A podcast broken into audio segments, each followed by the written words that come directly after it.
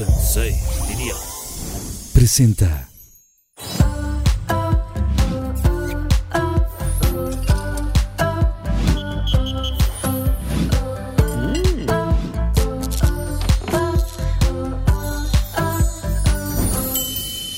En este episodio nos acompañan dos hombres extremadamente guapos y súper talentosos.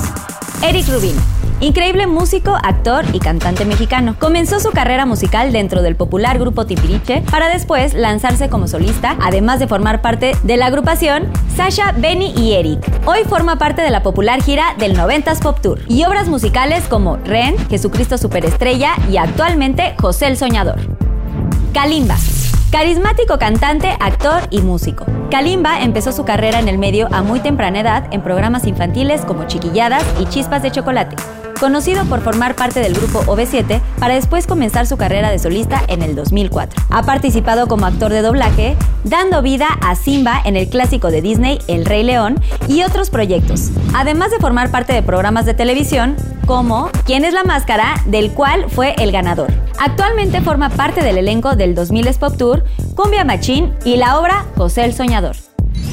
Pinky Lovers, bienvenidos a otro capítulo más de Pinky Promise y el día de hoy me acompañan, además de que son dos grandes artistas, súper talentosos, además son guapísimos y yo los quiero muchísimo porque son de verdad gente que admiro, que respeto y que aparte hemos tureado juntos. Con ustedes en Pinky Promise, mis queridísimos Kalimba y Eric Rubin. ¡Un aplauso! Bienvenidos. Muchas gracias. muchas, Público muchas gracias. conocedor. El público conocedor que está aquí. Tenemos a una invitada que se ganó estar el día de hoy aquí en Pinky Promise. Hola. Hello, qué Y le placer. tocó estar aquí. ¿Cómo te llamas, hermosa? Ah, Yeri. Yeri está aquí de invitada. Este, y a su mami también, por supuesto. Gracias por estar aquí. Pinky Lovers Forever, para que vean que todas las dinámicas que se hacen Todas son pink. reales. Todas son, ¿ves? Muy bien. Sí, muy Yo no, lo único que no entendí es por qué Eric no vino de rosa. Oye, se me fue, no, ¿Y no tu me saco llegó. rosa del noventas qué onda? Pero en- venía en el llamado. Sí. Mira, Soledad, ¿eh? Soledad, Me haces quedar no. mal. No, no, ah, no, pero bueno, no te preocupes. Aquí Así- hay props y si quieres. Así me. Sí, pasó la vez pasada, le ponemos, el- que fueron todos de negro y yo de así de nada. Ah, sí, es fosforescente. Casi siempre Eric, cuando hay algo del noventas, este, va como... Pero te lo juro que no es por rebeldía, o sea, porque pues, sería muy tonto de mi parte decir, no, pues soy, o sea, el único bruto ahí Eh. o el único descarrilado, este, pero no, no. No, te le- preocupes, no pasa nada. El caso es que bienvenidos a, Mm. a Pinky Rooms. ¿Les gusta este mood así muy rosa? ¿Han estado en un lugar más rosa que este? Eh, el cuarto de Mariano Ochoa. Marianita V7, esa tiene peluches y rosa a lo loco también, ¿eh?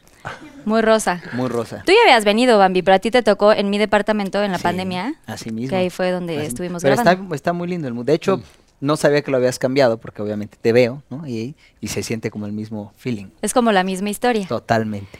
Pues bienvenidos. Antes de empezar, vamos a eh, mandar una cápsula para que chequen cómo se preparó el Pinky Drink el día de hoy, que es súper especial, porque el Pinky Drink del día de hoy no contiene alcohol.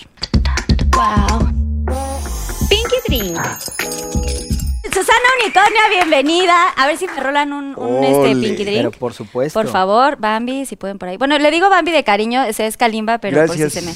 Ya se los habías explicado la vez saludo, la pasada. vez pasada, no lo pero vio, pues- Ahí está todavía. Regrésenlo. Vayan, por favor, a checarlo. ¿Qué tal les, les gustó? Es muy frutal, ¿no? Es que Susana Unicornia, eh, que es parte de Pinky Promise, nos va a estar acompañando también aquí. Cualquier cosita que quieran pedir, para lo mismo. Aquí hay de todo. Todo es comestible. Ok. Así que siéntanse libres, Es de a veras, gusto. muy bien. Todo es de veras. Y bueno, pues como en todos los programas hay un tema y el día de hoy se llama El sueño del éxito.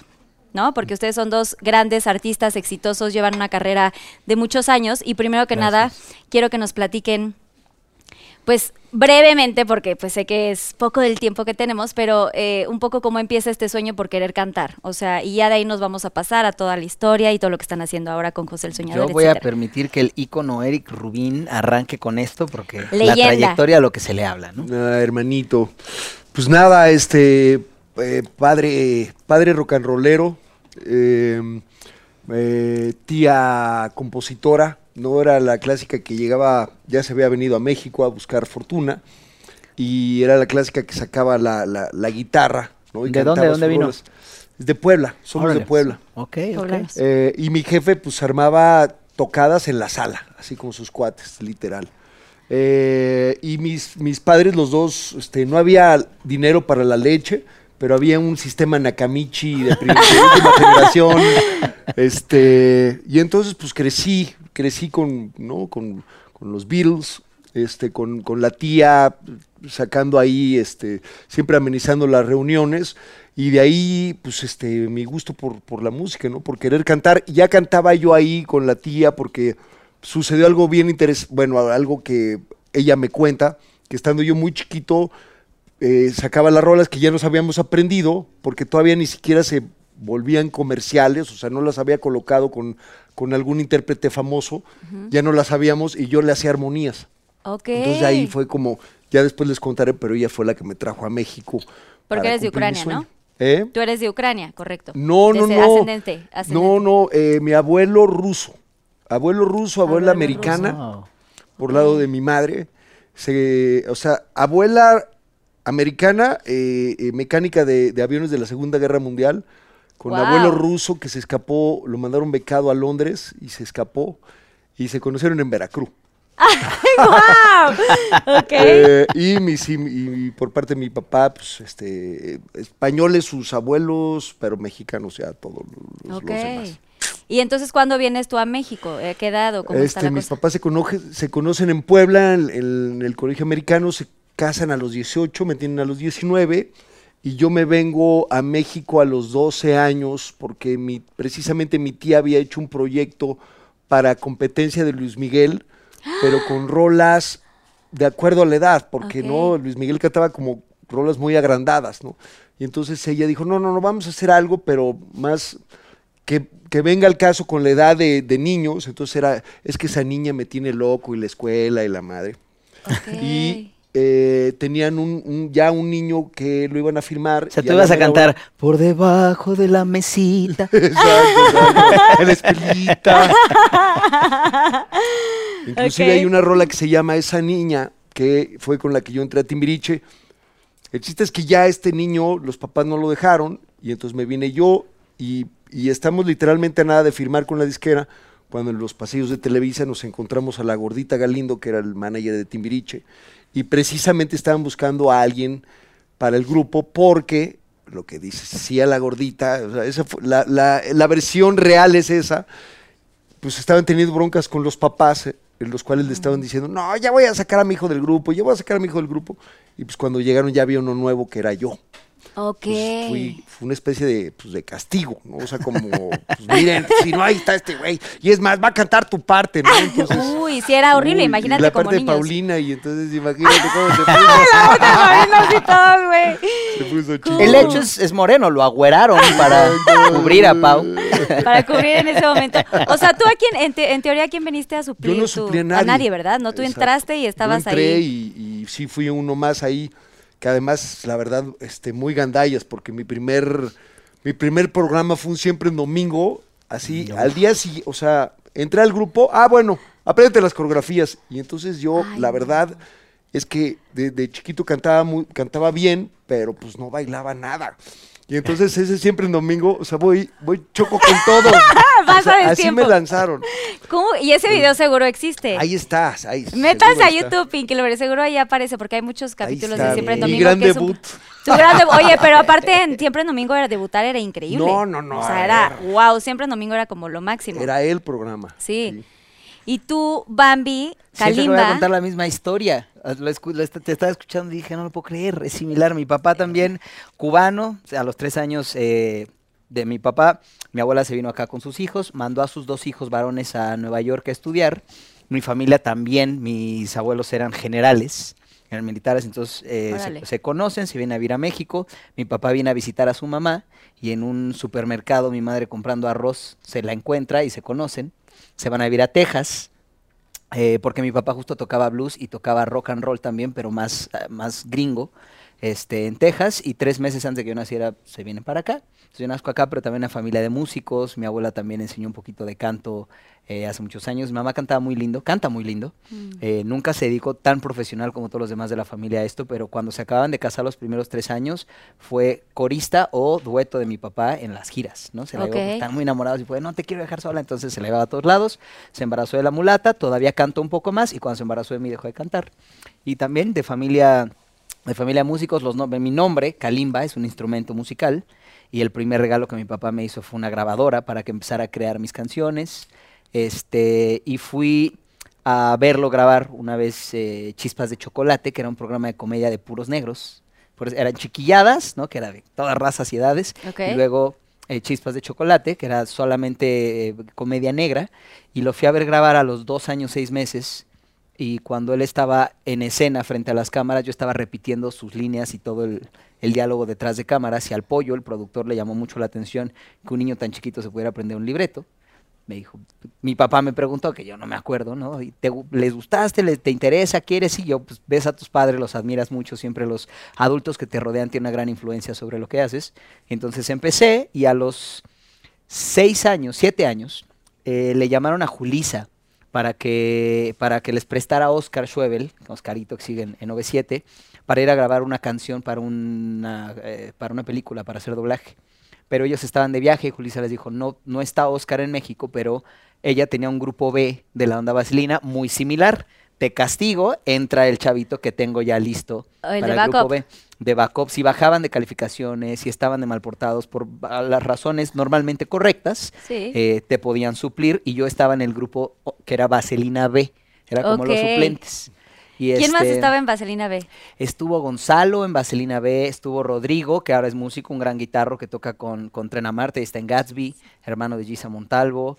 Estuvo Gino, eh, no me acuerdo su apellido, pero Gino, que también después fue parte de, de Onda Vaselina como en una gira. Este, hubo varios, hubo varios. Barbarita, Bárbara, que ahorita está haciendo el tour con, con, con Onda Vaselina, justamente. Em, y entonces, Julisa le dijo, no, no puede ir Oscar porque no está, pero tengo otro chavito con una tesitura similar. Me mandó a mí, fue lo primero yo creo que hice profesionalmente hablando, es decir, me pagaron por ir a cantar.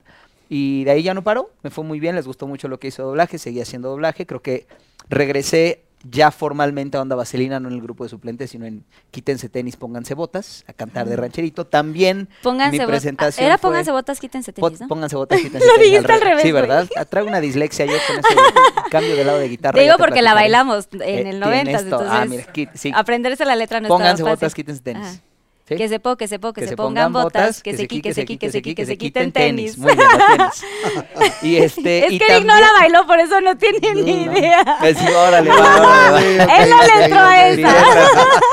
y mi presentación también fue en Siempre en Domingo, justo. La primera vez que me tocó también fue bailar la cancioncilla. Y la segunda, cuando regresó a B7, fue en otro rollo. Entonces las dos para mí fueron un nerviosismo enorme, porque en sus momentos eran los dos programas de mayor Más fuertes, estuvo- más estuvo audiencia. chido, Y sí. ella y Nada más que ustedes. tú sí bailaste bien, seguramente.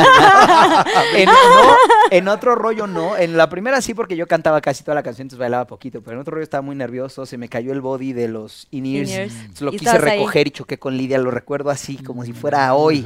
Choqué No con. Lidia, así todo un relajo. Y muy, muy fregón, porque terminando, pues yo estaba, ya sabes, me equivoqué y no sé qué, la presentación. Y salieron todos y me dijeron, man, lo hiciste increíble, hiciste lo mejor que estaba en ti, se te cayó el body, no fue un error. ¿sabes? Cualquier cosa. Así pasa, es humano. Y cantamos dos musicales más y me salieron bastante bien, pero está, es muy padre saber chido. que la gente te, te apoya cuando pasa algo Qué así. increíble. Y Oiga, quiero agregar nada más algo rápido. En escenarios yo estrené en el Insurgentes, que además me metieron, a ver, tú, tú, o sea, era montarme todo el show, no. No, tú, tú toca la, tú vas a tocar la batería, ¿no? Entonces, este, pues, Benny, ¿no? Una clase express de dos días. Obviamente Wow. ahí tocando. Y entonces ya bajaba, me presentaban, me echaba mi rola, esa niña, ¿no? Que era la canción que compuso Amparo. Este, y ya era mi presentación y yo era como el bataco. Y ahí debutaron también eh, Mía y Nina con Ani. Ay, Entonces, cuando yo la estaba viendo ahí, Wow. pues fue así como muy, Muy- muy, fuerte, ¿no? ¿Y no lloraste muchísimo? No, ¡Guau! todas las funciones, o sea, todas las funciones. Yo decía, a ver, güey, ya estamos en la función, no sé, ochenta y tantos ya. Pero otra Ay, vez qué salió, bonito. "Ay, no, no, está tan preciosas. Ay, es que es increíble. Sí, un aplauso porque también Nina y Mía son súper talentosas, eh, Oye, preciosas, ¿cuántos años hermosas. tenías cuando te treparon ahí a tocar? Trece. Trece, muy chiquitos. Y también eh, lo del doblaje que decías era lo de Simba, Sí, lo exactamente. del Rey León, que ahí me acuerdo perfecto. Sí, ahí. Y ahí te había escuchado y decía, wow. Ahí fue ya donde como que pasó sí, algo, sí. ¿sabes? Fue La, voz de Simba, y- eh, versión español, ahí pueden verlo también en la película, que es, es Kalimba. Y a ver, de ahí empieza entonces a crecer su pasión por esta carrera. O sea, los aventaron como, sí querían, no querían tanto, y de pronto dijeron, "De- a esto me quiero dedicar siempre. Yo descubrí hace dos discos que a esto me quiero dedicar. Lo ¿Es digo, no, no, no. ¿Cómo? No es broma. Eh, fue eso. Yo toda la vida tuve una, eh, tuve una infatuación constante con mi padre en el escenario. La verdad es que mi papá dejaba a la gente muy sorprendida, era muy talentoso, era muy carismático, dominaba el escenario, era muy entregado, disciplinado. Y para mí verlo era, siempre fue maravilloso. Entonces, yo creo que quise, quise convertirme en eso. Y hasta mi cuarto disco como solista, fue mi primer disco como artista independiente. Me salí de la disquera y del management que me llevaban porque me sentía, eh, me sentía muy inquieto. Era como, tengo ganas de probar otros géneros, otras canciones, otras cosas, que no todo sea balada pop, que no todo me tengan que decir qué hacer. Técnicamente desde niño hasta la fecha siempre ha habido un manager que me dice qué tengo que hacer. ¿En qué momento voy a tener la libertad de, de experimentar qué sí. quiero y de opinar? Entonces, creo que a todos los artistas en algún momento nos pasa. Quise volar solo y fue un estrés, es tu, es tu lana, es tu inversión, son tus decisiones, si alguien la regla, la regaste tú solito y a ver cómo le haces, etcétera, etcétera, etcétera. Y me estresé muchísimo y estuve a punto de renunciar. O sea, de verdad dije, ya no quiero saber más de la música. Es años que todo el mundo cree que dejé de cantar. En realidad seguía haciendo shows, pero no hacía prensa, no hacía entrevistas, porque no me gusta mentir y no quería justo sentarme a, a que me preguntaran, y cuéntanos de tu canción. Y yo, pues la verdad es que no la quiero cantar, ¿no? Entonces, no estoy tan a gusto. Sí, no estoy tan feliz en este momento y no quería salir a decir eso, que además se convierte en un peso que después tienes, o sea, si efectivamente pasa lo que pasó, y es que amo mi carrera y me apasiona mucho y seguí y quiero seguir por muchísimos años, ahora trágate tus palabras, ¿no? Entonces, pues es, es normal, es normal que de repente entremos en esa, en, en esa duda humana, y yo estaba ahí, y cuando creí que ya no quería hacer nada más, me di cuenta que es algo que amo profundamente. O sea, fue donde me di cuenta que ya no lo hago hace mucho por seguir a mi padre, sino que ahora lo hago porque amo lo que hago. Pero hasta hace dos discos me di cuenta que, que era para allá. Y lo volví a disfrutar. Dejé el estrés, dejé todo y lo volví a disfrutar mucho. Ay, qué bueno que sigas en la música, bravo. Gracias. No nos abandones porque sí, son muy exitosos. Y tú, Eric, ¿en qué momento dijiste, esto es mi pasión, esto es mi sueño? Este, yo sí, de, de- de chavito, pues a eso me vine a, a México, ¿no? O sea, cuando mi tía me, me lo propuso, oye, ¿qué onda? ¿No? ¿Te gustaría, ¿Te gustaría cantar profesionalmente? Y yo, claro, ¿no? O sea, además yo ya había venido de vacaciones con ella. Imagínate, este, eh, eh, en la OTI, ¿no? O sea, ella, Wow. ella además ganó, no sé si ganó dos, pero siempre estaba ahí en la final y, y entonces este, venía yo de vacaciones, me sentaba ahí, ¿no? En el teatro, en el teatro de la ciudad, este, que por cierto hace poco fui, estuve ahí y este, me trajo esos recuerdos. Y entonces, no, qué, qué bruto, qué, yo quiero esto, ¿no? Aparte que, bueno, siempre me gustó cantar, siempre me gustaron los instrumentos, realmente nunca me había clavado en uno, pero, pero esa clase intensiva de, de Benny pues, ¿Te hizo que además ya, ya estando allá arriba, obviamente estaba haciendo playback, ¿no? Este, eran pistas en esa época, pero, pero todos, los, se dio... todos los que pensaron, Todos. ya puedo ser Ya. músico mañana, los destruiste. En ese momento sí se usaban puras pistas, la pura realidad es pista, esa. sí. Y pero entonces pues era por lo menos tocar bien, entonces me clavé ya a tocar más ba- Y empezaste batería. a tomar clases de... Empecé a tomar clases de batería todo. y de otros instrumentos. O sea, ¿qué instrumentos tocas así como al 100? Digo, Pues es que la verdad al 100 ninguno, este, pero he grabado, o sea, en, en discos he grabado baterías, he grabado bajos, he grabado guitarras, teclados, programación. En lo Bueno, último- aparte tienes tu estudio que está Sí. increíble y ahí hemos grabado Gracias, también querida. canciones. El último track que hice lo, lo mezclé, lo mastericé, porque pues así fue, fue en la pandemia, así, ¿y ahora qué hago? pues aprende a Sí, hacer sí. algo, ¿no? Pero qué padre que tenías literal, tu lugar. Sí, no, una bendición, la verdad. Además, mi, mi socio en esa época se vino a trabajar conmigo, vive, vivía en Chile, y entonces estuvo perfecto así porque pues se quedaba ahí en casa y, y, pues, ¿qué vamos a hacer? Pues a chambear. Entonces estuvo muy productivo sobre todo la primera etapa de pandemia, que, que además como soy yo, necesito estar activo, ¿no? Entonces, este, me vino muy bien. Qué tener el estudio ahí, tener a mi socio ahí con quien trabajar. Acompañándote. ¿Y tú, Bambi, cuáles, Kalimba, cuáles, qué instrumentos tocas? Igualito, tampoco, o sea, ninguno, Ninguno tampoco al 100, o sea, 100. nunca tomaron como clases así muy... Tomé piano con mi tío, que fue el mejor jazzista, el mejor pianista de jazz. Fue el mejor baterista de jazz. Se volteó en una gira y le cortaron una pierna y no se quedó quieto y entonces se convirtió en el mejor pianista de jazz. Órale. Y mi papá de chico me mandó a tomar clases con él, pero era tan pragmático que me desesperé. No me, de hecho, no me dejó, nunca toqué el piano con él. Me puso a leer música y a leer música y a aprendérmela y luego me quería crear oído absoluto. Entonces tocaba él las notas y yo tenía que saber qué nota era de puro oído, pero nunca lo pude ni siquiera tocar. En ninguna de las clases con O sea, solo adivinabas las notas. Sí, entonces me rendí y decidí desistir de, de estudiar música por lo mismo, hice mi berrinche. Y este, sí, año- por años, hice un berrinche de 25 años. Y cuando abrí mi, cuando me, ya tocaba en las giras la guitarra, batería, toqué de chiquito cuatro años, cinco años, eh, desde chico, y es el instrumento que más puedo tocar y más fluido. Pero cuando me hice justamente independiente y después decidí abrirlo como una disquera y productora y demás, me clavé y entonces ya llevo ahorita como unos 10 años tocando un poquito todo. También he grabado, no he mezclado y masterizado, de estar chidísimo, ¿no? Porque termina su obra maestra. O sea, haces Ya- toda la ya me historia. urge, sí, ya me urge también aprender a mezclar y masterizar, pero ahorita estoy en la parte de producción y lo mismo, la verdad es que eh, admiro mucho la respuesta que dijo Eric porque pasa eso, ¿sabes? Tocamos instrumentos, pero también conocemos a esos músicos que ahorita les das una guitarra, les dices toma tal canción y son, ¿sabes? O sea, ejecutan de una manera espectacular. Entonces hay que, hay que ser honestos y decir, yo puedo tocar en los escenarios, puedo grabar instrumentos, puedo hacerlo muy bien, pero así, ¿soy guitarrista o soy baterista? No, no soy. No, no tienen como este No, profesión, digamos, de, guitarrista. El, El título. Pero el título luego, fue, yo siento que el título no es importante, la verdad. ¿No? O sea, como que, pues si ya lo estás haciendo, ¿no? Sí. eh, El chiste es que llevarlo te a cabo, sirva ¿no? Para, Sí. Que te sirva para lo que, a donde quieres llegar, ¿no? Que eso Claro. yo creo que como hemos utilizado los instrumentos, ¿no? Oigan, ¿y qué tan difícil ha sido eh, sus, sus carreras con la familia, con eh, su vida pues personal? Evidentemente, al paso del tiempo y de tan exitosos, eh, hay como sacrificios y supongo que, que ha habido muchos momentos en los que se han encontrado pues con momentos complicados, ¿no? Y también como de tomar decisiones si realmente quieren seguir o no en, en el medio. O sea, ¿les pasó en algún momento de la vida?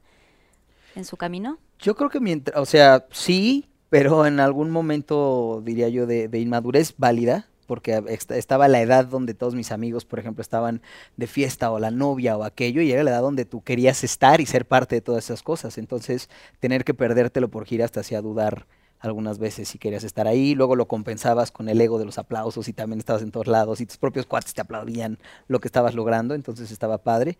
Em, él te lo dirá mejor. Yo admiro mucho eh, su vida y su familia. Admiro mucho ver cómo tomar las decisiones correctas te lleva a te lleva a mantenerte dentro de esta industria y a tener definitivamente, lo digo porque veo a su familia, se me sorprende tanto cómo en cada función están, como en cada lugar, en cada proyecto de cada una de sus hijas, de él, Sí. de Andrea, me sorprende mucho, de verdad, porque en general pues te acostumbras, para nosotros estar frente a una cámara ya, yo ahorita no me acordaba que hay, ¿sabes? Entonces como, bueno, oye, pap- papá, voy a hacer obra, sí, pásala bien, y ellos no, ellos van a todo, y eso es bien bonito, creo que tomar la decisión correcta, que las personas que te rodeen caminen contigo en lo que haces, y eso le- para nuestra industria, que es todo se maximiza, todo es muy fuerte, eres una figura pública, siempre estás bajo la lupa y es drenante y, desca- y- y, o sea, desgasta sí. mucho, ¿no? Es desgastante y drena mucho.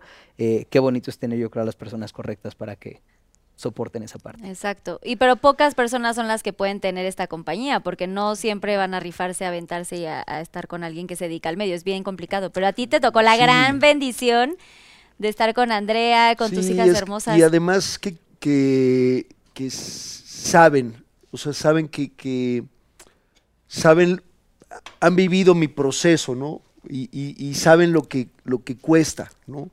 Eh, y obviamente Andrea que, que ha estado ahí, ha visto, pues sí, mis momentos, ahorita un poquito hablando sobre eso, para mí venirme a México, aunque era mi gran ilusión, ¿no? Este, eh, venir a perseguir mis sueños, pues, mi- pues no estaban, estaba con mi tía, ¿me entiendes? Y después viví con amigos y después con estos este cabrones Con que, que no, que Alex este, me decía, salte del grupo, que no ves que te vamos a hacer la vida imposible. Y le dije, cabrona. te vas a salir primero tú que yo. Y así fue. O sea, literal sí, Así se, fue. sí se Sí, y ahora los entiendo. Ahora los entiendo. Este, yo después fui igual con los que entraron. No, no. Les aplicaste No, era- la misma, así los buleaste Era igual. lacra, o sea, a Edith le hice, pero pues como novatadas, ¿ves? Eh, y por otro lado, este, es, una, es una carrera complicada, ¿no? Este, yo creo que ahorita nosotros nos encontramos en un momento eh, de madurez, ¿no? De cosechar lo que hemos sembrado durante muchos años, pero, pero hay momentos complicados, ¿no? Em, yo, por ejemplo, ¿no? Ponerme a trabajar en un disco que, pues sí, muy orgulloso porque compuse, produje, este, grabé y con los músicos, no a lo mejor más importantes de, de- de, nuestro país, Jay de la Cueva, Paco Guidobro, ahora sí, rock, este, y que salgas y no pase nada, ¿no? Y le dedicaste tres años a tu vida que a lo mejor la gente decía, ¿y este qué, qué hace? ¿No? Sí. ¿Qué hace? No hace nada. Y pues este, estuviste duro. trabajando, sí, fuerte en, en- en un proyecto así, en el cual inviertes porque eh, hay muchas cosas que hablo de nosotros porque sé que, que así ha sido, invertimos en nuestra carrera, ¿no? O sea, somos inversionistas de ti- tiempo, lana, esfuerzo, es complicado, pues, ¿no? Entonces, precisamente, eh, Andrea y las niñas que lo han vivido muy de cerca, pues cuando tenemos estos, estos logros, o, o no, en procesos, por ejemplo, algo que yo le agradezco mucho aquí a mi hermano, el primer concierto con mí aquí en México fue en un lugar aquí en satélite, pues la neta, un lugarcito ahí chiquillo, así sin producción ni nada, y pues yo era lo que quería para mí, ¿no? O sea, este, pues empiezas a jugar, no empiezas a jugar en primera, ¿no? Sí, no. Empiezas Empiezas a desde jugar cero. desde cero, ¿no? Y me hicieron el, el honor y el favor, Kalimba y Yair, de venir a este concierto, ¿no? Y tal cual, ¿no? Ahí un lugar, ahí en satélite, ¿no? Este, un lugar chiquillo Para ahí con, este, para que ella viviera todo este proceso, ¿no? Entonces, este, Wow. ella valora mucho, ¿no? Valora mucho, sabe lo que cuesta, ¿no? Lo está viviendo ahorita en carne propia.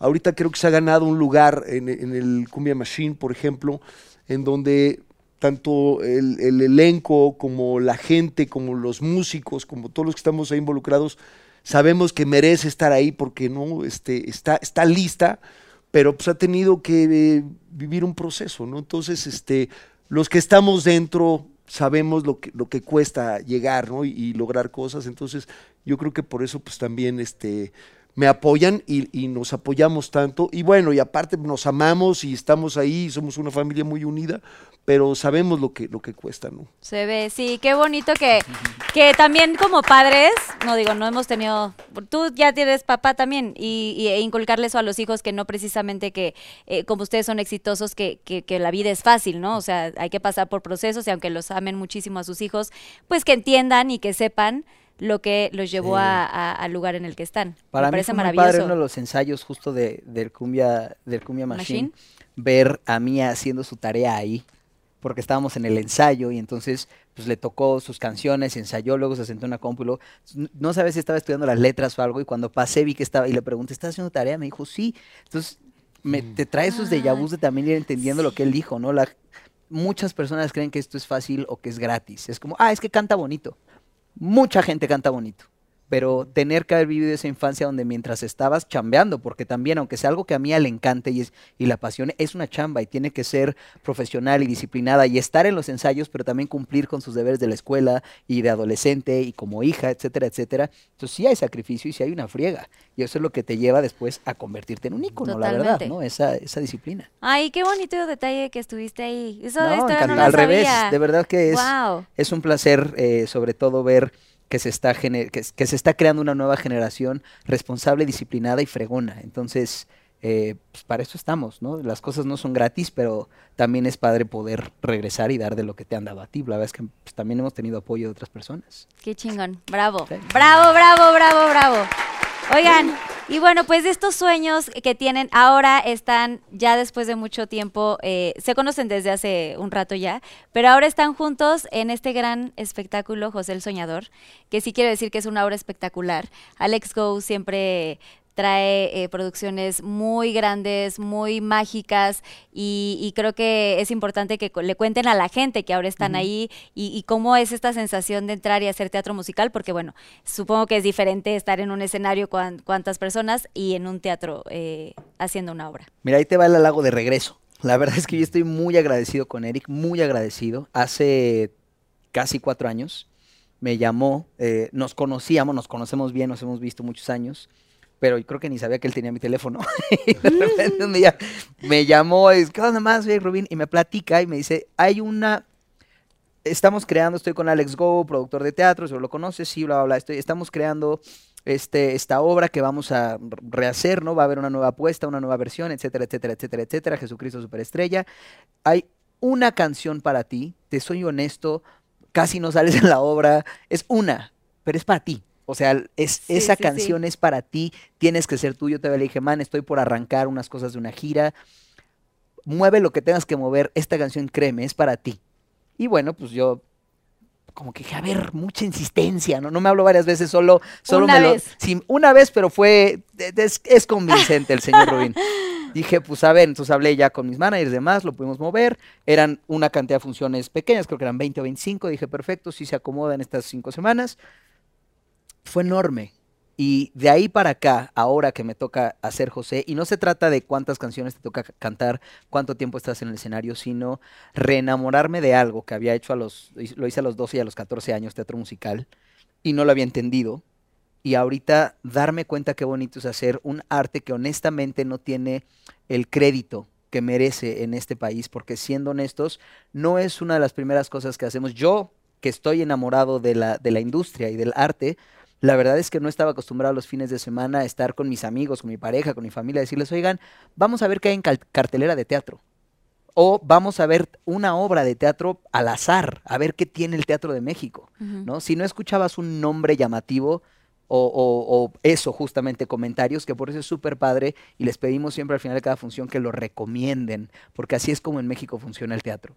Entonces, regreso, hago Jesucristo, me doy cuenta del gran elenco, me doy cuenta de la admiración que tengo hoy por Go y, Go Producciones, por todo lo que hizo eh, con, mi hermano Rubín, con, todo lo que crearon de Jesucristo. Y después, cómo darme cuenta y hoy en día lo admiro mucho, porque las cosas como son, venimos de una pandemia. Y la mayor parte de nosotros, cuando nos volvieron a abrir las puertas, pues las abrimos en chiquito, ¿no? Porque no sabíamos cómo iba a reaccionar el público. Venimos de un mundo muy gastado financieramente, económicamente, desgastado en muchas áreas. Y sí, todos ya nos surgía salir a divertirnos, pero también las condiciones pues no se prestaban. Sabíamos que no eran las óptimas, los teatros todavía no permitían que se llenaran al 100%, había muchas limitantes, hay gastos a nosotros, por ejemplo, a todo el crew, para Cumbia Machine, para lo que están haciendo ustedes, 2000, 90, etcétera, etcétera, eh, las producciones tienen que gastar en las pruebas de COVID que nos están haciendo, en, en ver que todo el, elenco esté bien constantemente y todo el, staff. Entonces, sí, es, sí hay que invertir en grande. Para mí, cada vez que termina la obra y yo vuelvo a ver el gran escenario en el que estoy parado, el elenco con la admiración que lo veo y tan maravilloso que es, de verdad, cómo se ha partido y cómo han estado ensayando y cómo les dio COVID a todos, menos a mí, curiosamente. les dio COVID a todos y tuvieron que retrasar todo tres semanas, pero después ponerse al corriente para llegar a la fecha de estreno, eh, ver los cambios con tanta inteligencia y sabiduría y talento que se hacen. Eh, ahora, por ejemplo, que está mi hermano como, como faraón y lo que él le aporta al faraón, y para mí es muy divertido ver mi versión del faraón en mi cabeza y luego verlo a él y ver cómo cada uno tiene su personalidad. La verdad es que yo estoy ahorita perdidamente enamorado del teatro, del teatro musical. Estoy muy agradecido porque me invitó, porque me avisó hace cuatro años que algo estaba hecho para mí y ahorita lo estoy viviendo. Entonces, así de emocionado como lo cuento, así me siento ahorita así ¡Wow! ¡Qué cool! Tenemos que ir a verla otra vez. Y tú, Eric, o sea, tú estuviste eh, siendo parte de esta obra en la parte musical, ¿es correcto? ¿Tuviste ahí como que ver en alguna cosa con Alex o no? No, no, no. En esta obra, la verdad es que, eh, la verdad es que no. Yo eh, interpreté este papel hace, 18 años y tenía el sueño de volver a hacerlo. la verdad es que he hecho mucho teatro, y cuando vi esta apuesta, dije, híjole, qué ganas de jugar, ¿no? Literal, qué ganas de, de subirme a jugar con ellos. Eh, entonces, más allá de cualquier otra cosa, porque pues normalmente promueves y defiendes mucho en el proyecto en el que estás, pero en verdad, o sea, la reacción de la gente, ver cómo la gente sale de esta obra, pocas veces lo he vivido, en verdad. Este, y he tenido la fortuna de estar en muchos proyectos muy exitosos, pero conecta, conecta con la gente. Y en verdad el trabajo que está haciendo aquí el negrito, en verdad, en verdad, este, es muy especial porque muchas veces la gente se puede asombrar de tu talento como cantante, o de tu talento como eh, bailarín, Bailarín. o de tu talento como actor, ¿no? Pero cuando realmente con una historia logras conectar y que la gente sienta lo que tú estás sintiendo, ¿me entiendes? Logras algo muy especial, este, sucede magia, ¿no? Y creo que es lo que está sucediendo ahorita con, con el trabajo del negro, con Fela, que en verdad... Híjole, Fela, qué bruta, wow. Es una locura esa Wow, mujer, este, sí. desde que, desde que la conocí, ¿no? Arriba en un escenario, eh, me, me- me voló. Y el gran elenco, en verdad, que, que- que- que conforma este proyecto Loser, o sea, no hay uno, en verdad. Voy nuevamente a, a lo que estaba diciendo. Es gente talentosísima, pero más allá de eso, está logrando conectar con, con, ¿me entiendes? Con la historia, con lo que está queriendo decir.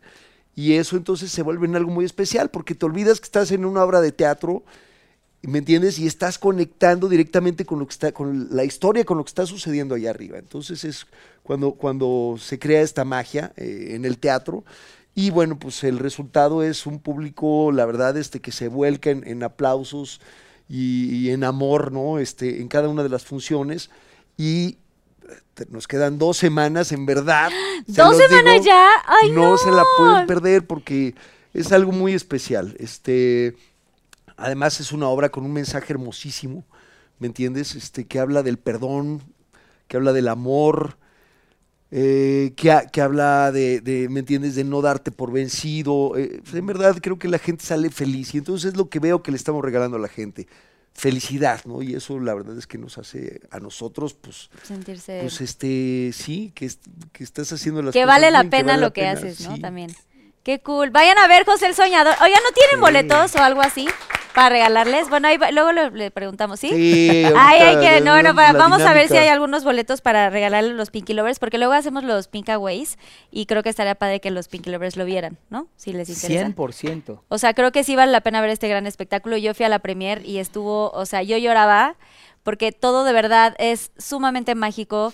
Es una puesta en escena de primer nivel, de verdad a la gente que no se ha dado la oportunidad vayan porque vale muchísimo la pena. Sí. Y como dice Eric, pues sí son muy talentosos, sí son muy exitosos, pero la forma en la que ellos salen a entregar el alma, eso es lo que hace que como espectador sea mágico y fabuloso. Así Otra que cosa, nada no más que pierdan. quiero eh, recalcar, eh, no, la verdad, un aplauso a, a Alex Go, Sí. Sí. porque es alguien que siempre está buscando ofrecerle al público eh, algo de, de- de primer mundo, de o sea, Sí, una experiencia, que vivan una en verdad, experiencia los que hemos viajado, este, hemos eh, visto teatro en muchas partes del mundo. Esta es una obra que no está, no es que esté al nivel, o sea, está Mucho ¿me más, entiendes? O sea, en verdad es una producción en la cual este la gente que la conforman, pues es la gente de, a nivel mundial, ¿no? Este eh, Sí, los que hacen el mapping para las obras, y no solo las obras, los conciertos y los Claro. eventos más grandes a nivel mundial que hay, son de Argentina y Portugal los primeros, eh, los, los más importantes a nivel mundial. Aquí se trajeron a los de Argentina, las personas que han hecho todo este montaje teatral, de teatro musical para Andrew Lloyd Webber desde Inglaterra, son los que están acá, los coreógrafos que trabajan desde España fueron los que se trajeron para esto, o sea, de verdad, y para todas y cada una de sus, de sus eh, de sus producciones, como lo dice Eric, la verdad es que Alex siempre quiere hacer eso. Creo que uno de los halagos más lindos que tuvo él y que tuvimos también nosotros fueron no específicamente, como lo dice Eric, sobre el talento, sino personas que dijeron, yo he- me he ido a Inglaterra, me he ido a Francia, me he ido a Nueva York, me he ido a tal, tal, tal, tal lugar a ver justamente lo que ahorita estoy viendo en mi país. Y eso es un halago enorme, decir que lo que estás haciendo está del tamaño y al nivel de cualquier... Y, y- y me lo dicen porque es así. O sea, tú pagas por ir a Nueva York el vuelo, el hospedaje, el bla, bla, bla, para ir a ver una gran obra que están mencionando y la tengo aquí. ¿Sabes? Entonces, sí hay que mencionarlo porque lo tienen aquí, ahorita. En todavía, México. Todavía por poquito. Porque ya pagamos 300 dólares, ¿sabes? Exacto, no manches, sí. Y ahorita hasta, pro- hasta promociones tenemos. Hasta dos por uno por ahí, ahí luego de pronto. Así que vayan, un aplauso a Alex Go, eres un Sí. fregón. Yo tuve oportunidad de conocerte y eres, eres grande. Pero bueno, pues ya platicamos un poquito. Ahora viene Susana Unicornia con los Pinky Shots. Pinky Shots. Están personalizadas, aquí están las de Eric, las de Kalimba. Ok. Y les encargo decir el arroba de la persona que preguntó del Pinky Lover, porque si no, Muy luego, bien. luego me reclaman. Súper. Entonces ahí siéntanse libres a contestar. Si no quieren contestar la pregunta, girarán la ruleta y lo que les salga será alguno de estos shots que son secretos. Ok. Que hay cosas ahí muy... eh, jelly beans. Son jelly beans muy la, ve- la vez deliciosos. pasada, la vez pasada a mí me tocaron dos, ya me acordé. ya te me tocaba, pero acordé. ahora ya cambió un poco, pero Ok. pues yo les recomiendo que contesten. ¿Qué me- qué- sí, sí, sí. Quien quiera empezar, por favor, A ver, siéntanse voy a libres. empezar porque... ¿Qué creen? Jelly bean. Lo vas a tener que leer tú porque... A ver, por ahí no los lentes, ya me ha pasado. No, aparte la letrita que ponen. Ok. Eh, arroba Gaby-Iracheta24. ¿Cuál es el momento más difícil que has vivido por cumplir tus sueños? Elabora. Eric Rubin. El Aquí a cámara tres. momento más difícil, bueno, sin duda un reto venirme eh, a México, como ya lo platicaba. Em, quiero platicar algo a lo mejor que no haya platicado, este, pero mm, eh, yo creo que un momento en el cual me quedé, eh, yo había invertido en un estudio de grabación y me asocié con un cuate y en ese momento me había quedado también sin disquera. Y entonces eh, el chiste es que me peleé con este cuate y me quedé con todo el estudio de grabación. Yo había invertido en el estudio y él había, él había puesto el lugar, ¿no? Ok. Y entonces me quedé así como en la calle con, con todo mi equipo. Ah, ¿te sacó las cosas? Pues sí, literal, así. ¡Ay, no! Pero entonces, a ver, ¿qué hago? ¿Qué hago? Ah, este, Benny, ¿no? Entonces, Benny, compadre. Entonces, este, no, pues yo aquí te, te, te rento un espacio. Entonces ya me fui para allá y pues tenía todo el equipo, pero pues no lo sabía usar. Y también no tenía lana para un ingeniero, ¿no? O sea, entonces, este, pues éntrale, ¿no? Y entonces aprender a microfonear, a usar... La consola. Pues todo, ¿no? Este, todo el equipo. Y en ese momento, pues, te, o sea, estás lleno de, de miedo, ¿no? De, de, ay, ¿y ahora qué voy a hacer? Pero eso me orilló a aprender a, a hacer eso y entonces en todos los, todos ese proceso, pues igual a grabar yo las baterías, grabar las guitarras, grabar los bajos, o sea, en ese momento me sentí con mucho miedo, pero es yo creo que de los, de los momentos donde más he crecido, ¿no? Porque pues la necesidad me, me llevó a, o sea, era o, este, o a vender el equipo y dedicarme a otra cosa, ¿me entiendes? O entrarle, ¿no? Y yo creo que eso, es, eso es- más ha sido de los momentos claves en mi vida. Bien, muy bien contestado. Gran experiencia. Siempre hemos dicho que de los miedos salen las mejores cosas porque ahí es cuando, cuando realmente Cuando sale como atreves, esta, ¿no? esta mejor persona o este, estos talentos que uno trae ahí. El miedo y el hambre son maravillosos Son para el ser humano, la verdad. Vas, Bambi. Kalimba. Ok, ok.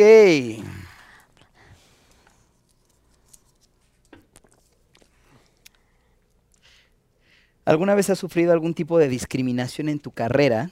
Pregunta Julia Guerrero. Guer- espérame, Julia Guerrero Díaz. Es que lo vi más R's de las que hay. Julia Guerrero Díaz. Em, no, no a nivel profesional, es decir, la verdad es que en, en disqueras o televisoras, proyectos, etcétera, etcétera, honestamente no.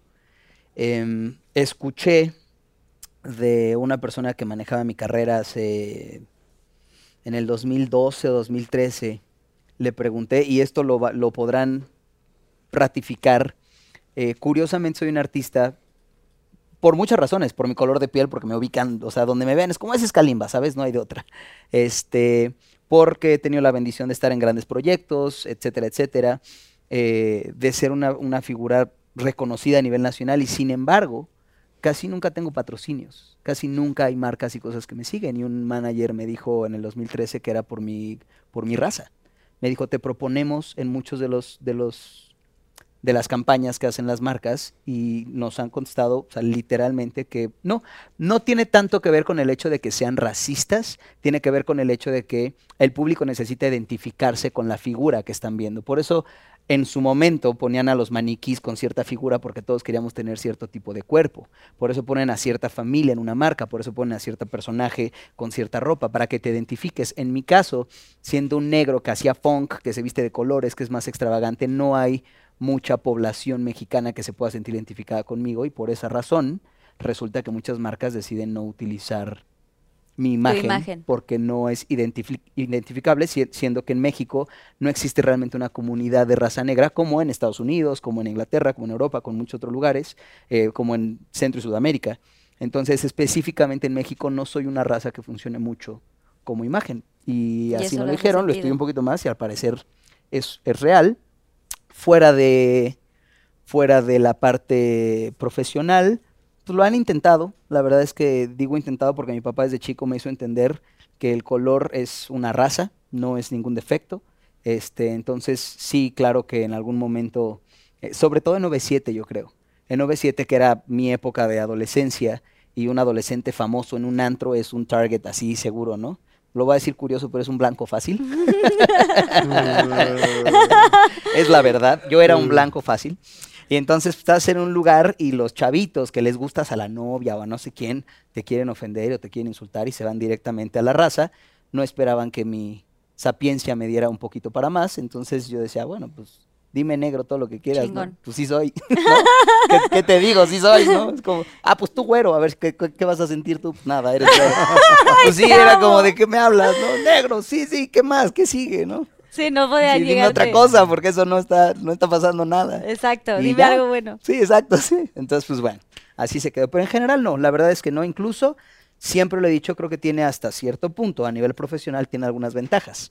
Cuando yo hacía castings, hicieron algunos comerciales de un pan de que hasta el día de hoy patrocina la NBA. Ahí sí era él, porque necesitaba negros para la NBA, ¿no? Para los niños basquetbolistas. Y pues tú imaginas básquetbol, negros. Entonces salía yo. Comerciales de deportes, negros. Entonces estaba yo. Necesitaba negros para carrusel. Siempre lo he dicho, en el casting había para la versión de todos los, los, eh, la- eh, el estereotipo mexicano, había un montón de chavitos. Para los güeritos tal vez un poquito menos. Para los gorditos un montón, porque es México. Para los chinos había como seis y para los negros habíamos tres. Ok. Y entonces ya mi, mi casting tuvo menos competencia. Entonces hasta cierto punto era como... Estuvo ah, mejor. Sí, tiene su, tiene su equilibrio, ¿no? Y aparte, ¿qué padre? Pues en los de la NBA te pagan mejor, aparte. Ah, mi hija. Son mejor, oye. Hasta sales ganón. Truquea- truquearon la canasta porque soy chiquita, entonces no llegaba, pero... Exacto. No importa. El chiste es que tú eres muy Yo feliz. brincaba y luego me tomaban de aquí para arriba y alguien me cargaba así, sería padrísimo. ¿Sí? Sí. Eran, ay, no sé si todavía lo podemos ver. ¿Estará en Seguramente, seguramente debe estar en, en YouTube, debe haber varios Hay que comerciales de, cosas que hice para deportes de chiquitos, sí. Bueno, pero esperemos que eh, pues todo el mundo siga en este proceso de cambiar y de mejorar todo el tema que hemos venido trabajando durante No era años, pedrada ¿no? que ellos O sea, patrocinadores, solo lo decía. para pero- que, para que sí. Y qué tal que mañana sí de que no, Kalimba, sí te queremos. Sí, llámenme yo. o sea, aquí Dele, estoy, pues. Yo aquí estoy. Échale patrocinadores. Sí. Muy bien, Bambi. Ahora va Eric, por favor, si puedes agarrar otra Por preguntita. favor, guapa, si me haces Ay, el sí, yo, ¿verdad? Yo soy la favor. que tengo que leer. Ay, ¿a partir de qué edad ya no se puede ir? ¿O es por el lente oscuro? No, es porque no veo nada. ¿Ya no ves nada? Oigan, yo les quería preguntar, eso es muy personal, o sea, todos los rockstars y así usan lentes, o sea, les gusta usar, ¿o por qué? Nada más así como... En Es general como yo creo que nos evita varias cosas. O sea, por un lado la luz, ¿no? Estamos constantemente en foros y en lugares con fotos, con flashes, con cosas. Entonces, pues, por un lado es la luz. Por otro, pues, se ve cool. Sí, ¿No? sí. Sí. Por otro, pues no saben si los estás viendo. Yo las fotos, hay muchas fotos donde estoy viendo para otro lado y siempre parece que estoy viendo para allá. Un logo ahí Ajá, entonces está No saben cool. qué te estoy viendo, No, carnal. exacto. exacto, no pueden. Bueno, tienes que viajar en el Puro tiempo look, y a fuerza debes cambiar una cosa. Perdón, perdón, perdón. Pero perdón. tienes que viajar en el tiempo y a fuerza debes cambiar una cosa de tu vida. ¿Qué sería y por qué? Qué Arroba Raquel.Hernández75098. Qué loco, la verdad es que no cambiaría nada. Es que sí hay muchas cosas de las cuales me arrepiento, o sea, que dices, chale, ¿no? ¿Por qué hice esto? pero no lo cambiaría. O sea, finalmente creo que soy lo que soy gracias a eso, a lo que he hecho, a lo que he dejado de hacer. Este. eh, ¿Una? A lo mejor, ¿sabes qué? En algún momento ser que fui, que fui a lo mejor, me tocó en la escuela hacer de todo. O sea, fui el que buleaba, fui el buleado, ¿no? Este, fui el manchado, fui el buena onda, o sea, me tocó ser como de, de- todos los eh, bandos.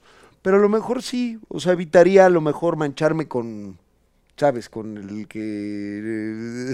es que sí, me manchaba. el más inocente. Si eras muy manchado. O sea, tú- evitar eso, pues, pero bueno, finalmente sé que son cosas de, de niño, pero, pero siempre me, me- me- me- me han preguntado y me he cuestionado eso, ¿no? ¿De qué, de qué te arrepientes? Pues es que la verdad es que no, no, no me arrepiento nada, pero a lo mejor eso sí, este, si a lo mejor alguna vez le hice daño a alguien, ¿no? Este, eso, me gustaría regresar el tiempo y, y- o hacer sentir mal a alguien con al- algo que, que dije o con algo que, que hice. Le acabas de cambiar bien. 35 años de terapia a personas que fueron contigo a la escuela.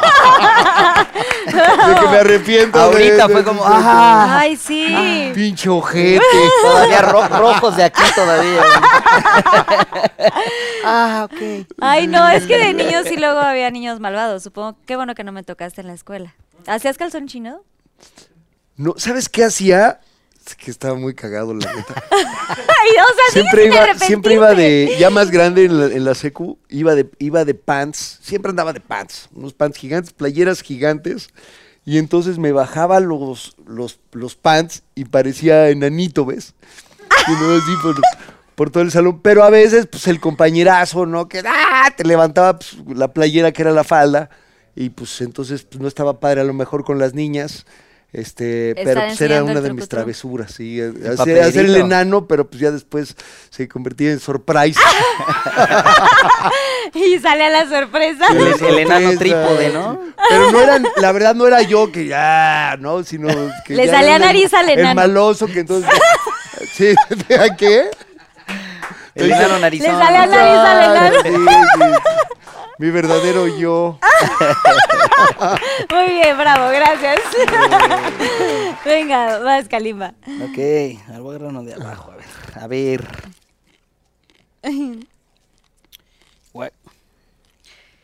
¿Qué es lo más extraño que ha hecho un fan por estar cerca de ti? Pregunta Hel García. Este, uy, una fan una vez, me estoy quedando acordar, pero sí ya era solista justo en mi primer disco, sacaron una fan totalmente desnuda y tatuada de toda la nuca, de, que decía Kalimbas, y toda la nuca tatuada. Yo creo que eso fue, nunca supimos cómo entró a mi cuarto porque nunca me había tocado que gente pudiera entrar a mis, a mis habitaciones y siempre, qué curioso porque fue la única, la única gira donde de hecho he tenido elementos de seguridad así muy pro, Muy que pipi. tres caminan adelante de ti, tres atrás de ti, todo un relajo, ¿no? Entonces llegaba a mis camerinos y primero revisaban y a mí es más muy chistoso porque como que digo, ¿qué, qué- por qué? Soy el único negro que les queda, no me hagan nada y ya, ¿no?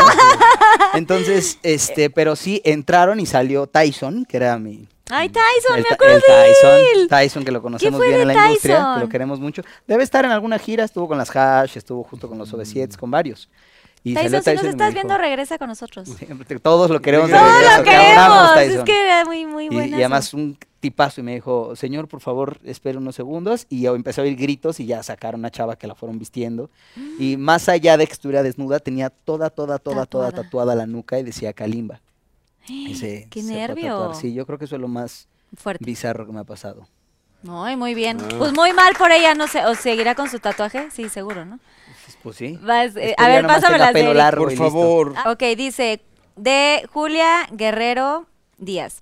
¿Cuál sería la alineación perfecta de Timbiriche y qué tan rivales fueron de Parchís? Ay, me encanta. su pre- Double Trouble. La alineación Double trouble. perfecta. Ahí te va. Paulina, Sasha, Mariana, Alex, Diego, Benny y yo. Ah, originales, ¿no? es la Original, misma de original. siempre. Pues Por todos. eso, pues, los originales. ¿A quién sacarías? si Este- tuvieras que aventar a uno así, de que este no. No, pues. Este. O sea, ¿eres tú o alguien más? A ver, ¿a quién sacarías? No, pues que se vaya la pinche Pau. ¡Ay, sí, de plano! Paulina, te amo, lo sabes, pero tenía que vengarme algún día. Algún día. Me tiraste la ropa al excusado. ¿Cómo? Sí, sí, así un día, recién entrando, pues, este, a cambiarme, estamos haciendo los especiales de Timbiriche. Y mi ropa en el excusado, así, mi ropa en el excusado. Ya para irme, no, te quites el vestuario y mi ropa en el excusado. Y ya después ella me confesó. Ya cuando éramos novias, me confesó. ¿Por qué lo hizo? ¿Eh? Por- ah, pues, Pues por desmadre. lacra, sí, sí. Por O sea, si era muy lacra, ¿Eh? pues te pagó algunas de las que tú habías hecho de Sí, chavo. sí, me las pagó todas juntas. Y Parchís, y Parchís, que sí, sí eran rivales de Es- Parchís. yo, yo no estaba ahí en el grupo, pero sí, de alguna manera eran como ¿no? los dos grupos. Sin embargo, hicieron cosas muy bien, que hasta unos espe- especiales juntos. Se, se lleva- sé que se llevaban bien. No, no tuve yo la oportunidad de, de conocerlos. Ya más adelante los conocí, pero, pero hicieron eso muy bien. O sea, obviamente eran competencia y en algún momento hicieron una alianza. Y, y- la rompieron y ellos pues, se, se llevaban a todo dar. Qué chingón. Sí. Bravo. ¿No sabes qué Vas, bien me la estoy pasando? Está increíble la salita. yo ya me quiero quedar aquí. No, Vas tú, eh. Tú sigue comiendo. Aquí hay cosas muy deliciosas. Yo soy como fumador social, soy fumador social, no loco, así estoy. Ok. Uh, ¿qué te dio fuerza para seguir adelante en tu vida después de pasar por el escándalo? Em, pregunta Diana.corts. Qué buena pregunta. Em, la primera he hablado mucho de ella, la que menos voy a mencionar, pero es la más importante y es la fe. Para mí mi relación con Dios es, es otra cosa, precisamente porque es una relación.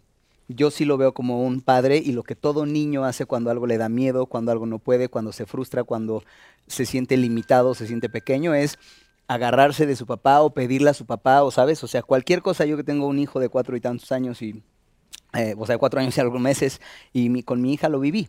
Cuando ellos no alcanzan lo que está arriba del refri, se lo piden a papá. Cuando ellos tienen hambre, están tranquilos porque saben que papá les va a dar de comer. Así sucesivamente, esa es mi relación con Dios. Entonces, definitivamente mi fe fue lo primerito. Eh, saber que si en algún momento mi papá permitió que esas cosas pasaran, había un propósito. Y definitivamente el propósito era mi madurez. Em, y ahora hablando en un nivel mucho más terrenal, em, me rodearon personas correctas. Me hubo una cantidad de amor demostrada hacia mí. La- las marchas que se hicieron, por ejemplo, en, varias ciudades, no solo en una, eh, los mensajes, el apoyo, el cariño. Fue la primera vez. Mi, mi carrera tiene una cosa muy curiosa porque, como digo, empecé tan chiquito y empecé además con la idea de seguir a mi papá, no tanto con quiero hacer esto, sino quiero hacer a mi papá, a mis papás orgulloso, ¿no? Y, y para mí toda la vida fui un personaje. Siempre empecé tan chico que creé un personaje, el personaje Kalimba. Mi primer año de escuela yo entré siendo ese personaje, agradable y carismático, y el de la tele, y jajaja, jijiji, y me convertí en ese personaje de por vida. Cuando esto pasó, no le estaba pasando al personaje, le estaba pasando a la persona. Mi mayor dolor, por ejemplo, en ese momento es que yo ya era papá, mi hija tenía un año y algo, y pensar que 50 años después, cuando yo saliera, pues, mi hija nunca iba a conocer a su papá, seguramente iba a estar casada, iba a tener nietos, iba a tener una vida totalmente diferente. Ese era mi dolor más grande. Y muchas personas me preguntaban, oye, ¿y ¿te preocupaba tu carrera? No, era lo último que me importaba. Que me quitaran la fama, el dinero, era lo último que me importaba, le estaba pasando a la persona. Y yo no sabía cuánto cariño tiene el público por mí como persona. En mi, en mi, en mi mente, en mi personaje, en mi entender siempre existió eso, siempre fue como, claro, mientras yo los entretenga, me quieren. Y ahí descubrí que aunque ya no tenía cómo entretenerlos, aunque estaban a punto de arrebatarme todo a través de una mentira, la gente me quería a mí. Y entonces no fue fácil, mentalmente no fue fácil, emocionalmente no fue fácil, me tardé muchos años, ocho a nueve años, en que se saliera algo de mi sistema que yo creí que no estaba ahí, pero sí estaba pero definitivamente, Estrella Rota lo escribí por eso, ¿no? Estrella Rota suena como a un, una persona diciéndole a una pareja, a un hombre diciéndole a una mujer, yo, y no, se lo hice al mundo. O sea, esa cosa de, lo voy a explicar un poquito con la letra, ya sé, va a sonar muy cursi, lo que sea, pero donde quiera que estés, eh, guarda mi lugar, yo voy a reparar estrellas rotas, es lo que la gente que me rodeó, el público, etcétera, etcétera, etcétera, hicieron conmigo. Y el donde quiera que estés, es que nadie puede entender dónde estás aquí o dónde estás aquí después de vivir algo tan fuerte. Nadie sabe cuántos miedos te siembran, nadie sabe cuántas eh, inseguridades, nadie sabe, nadie está preparado para que le arrebaten todo, todo de la noche a la mañana. La pandemia nos lo acaba de mostrar, la pandemia nos lo hizo.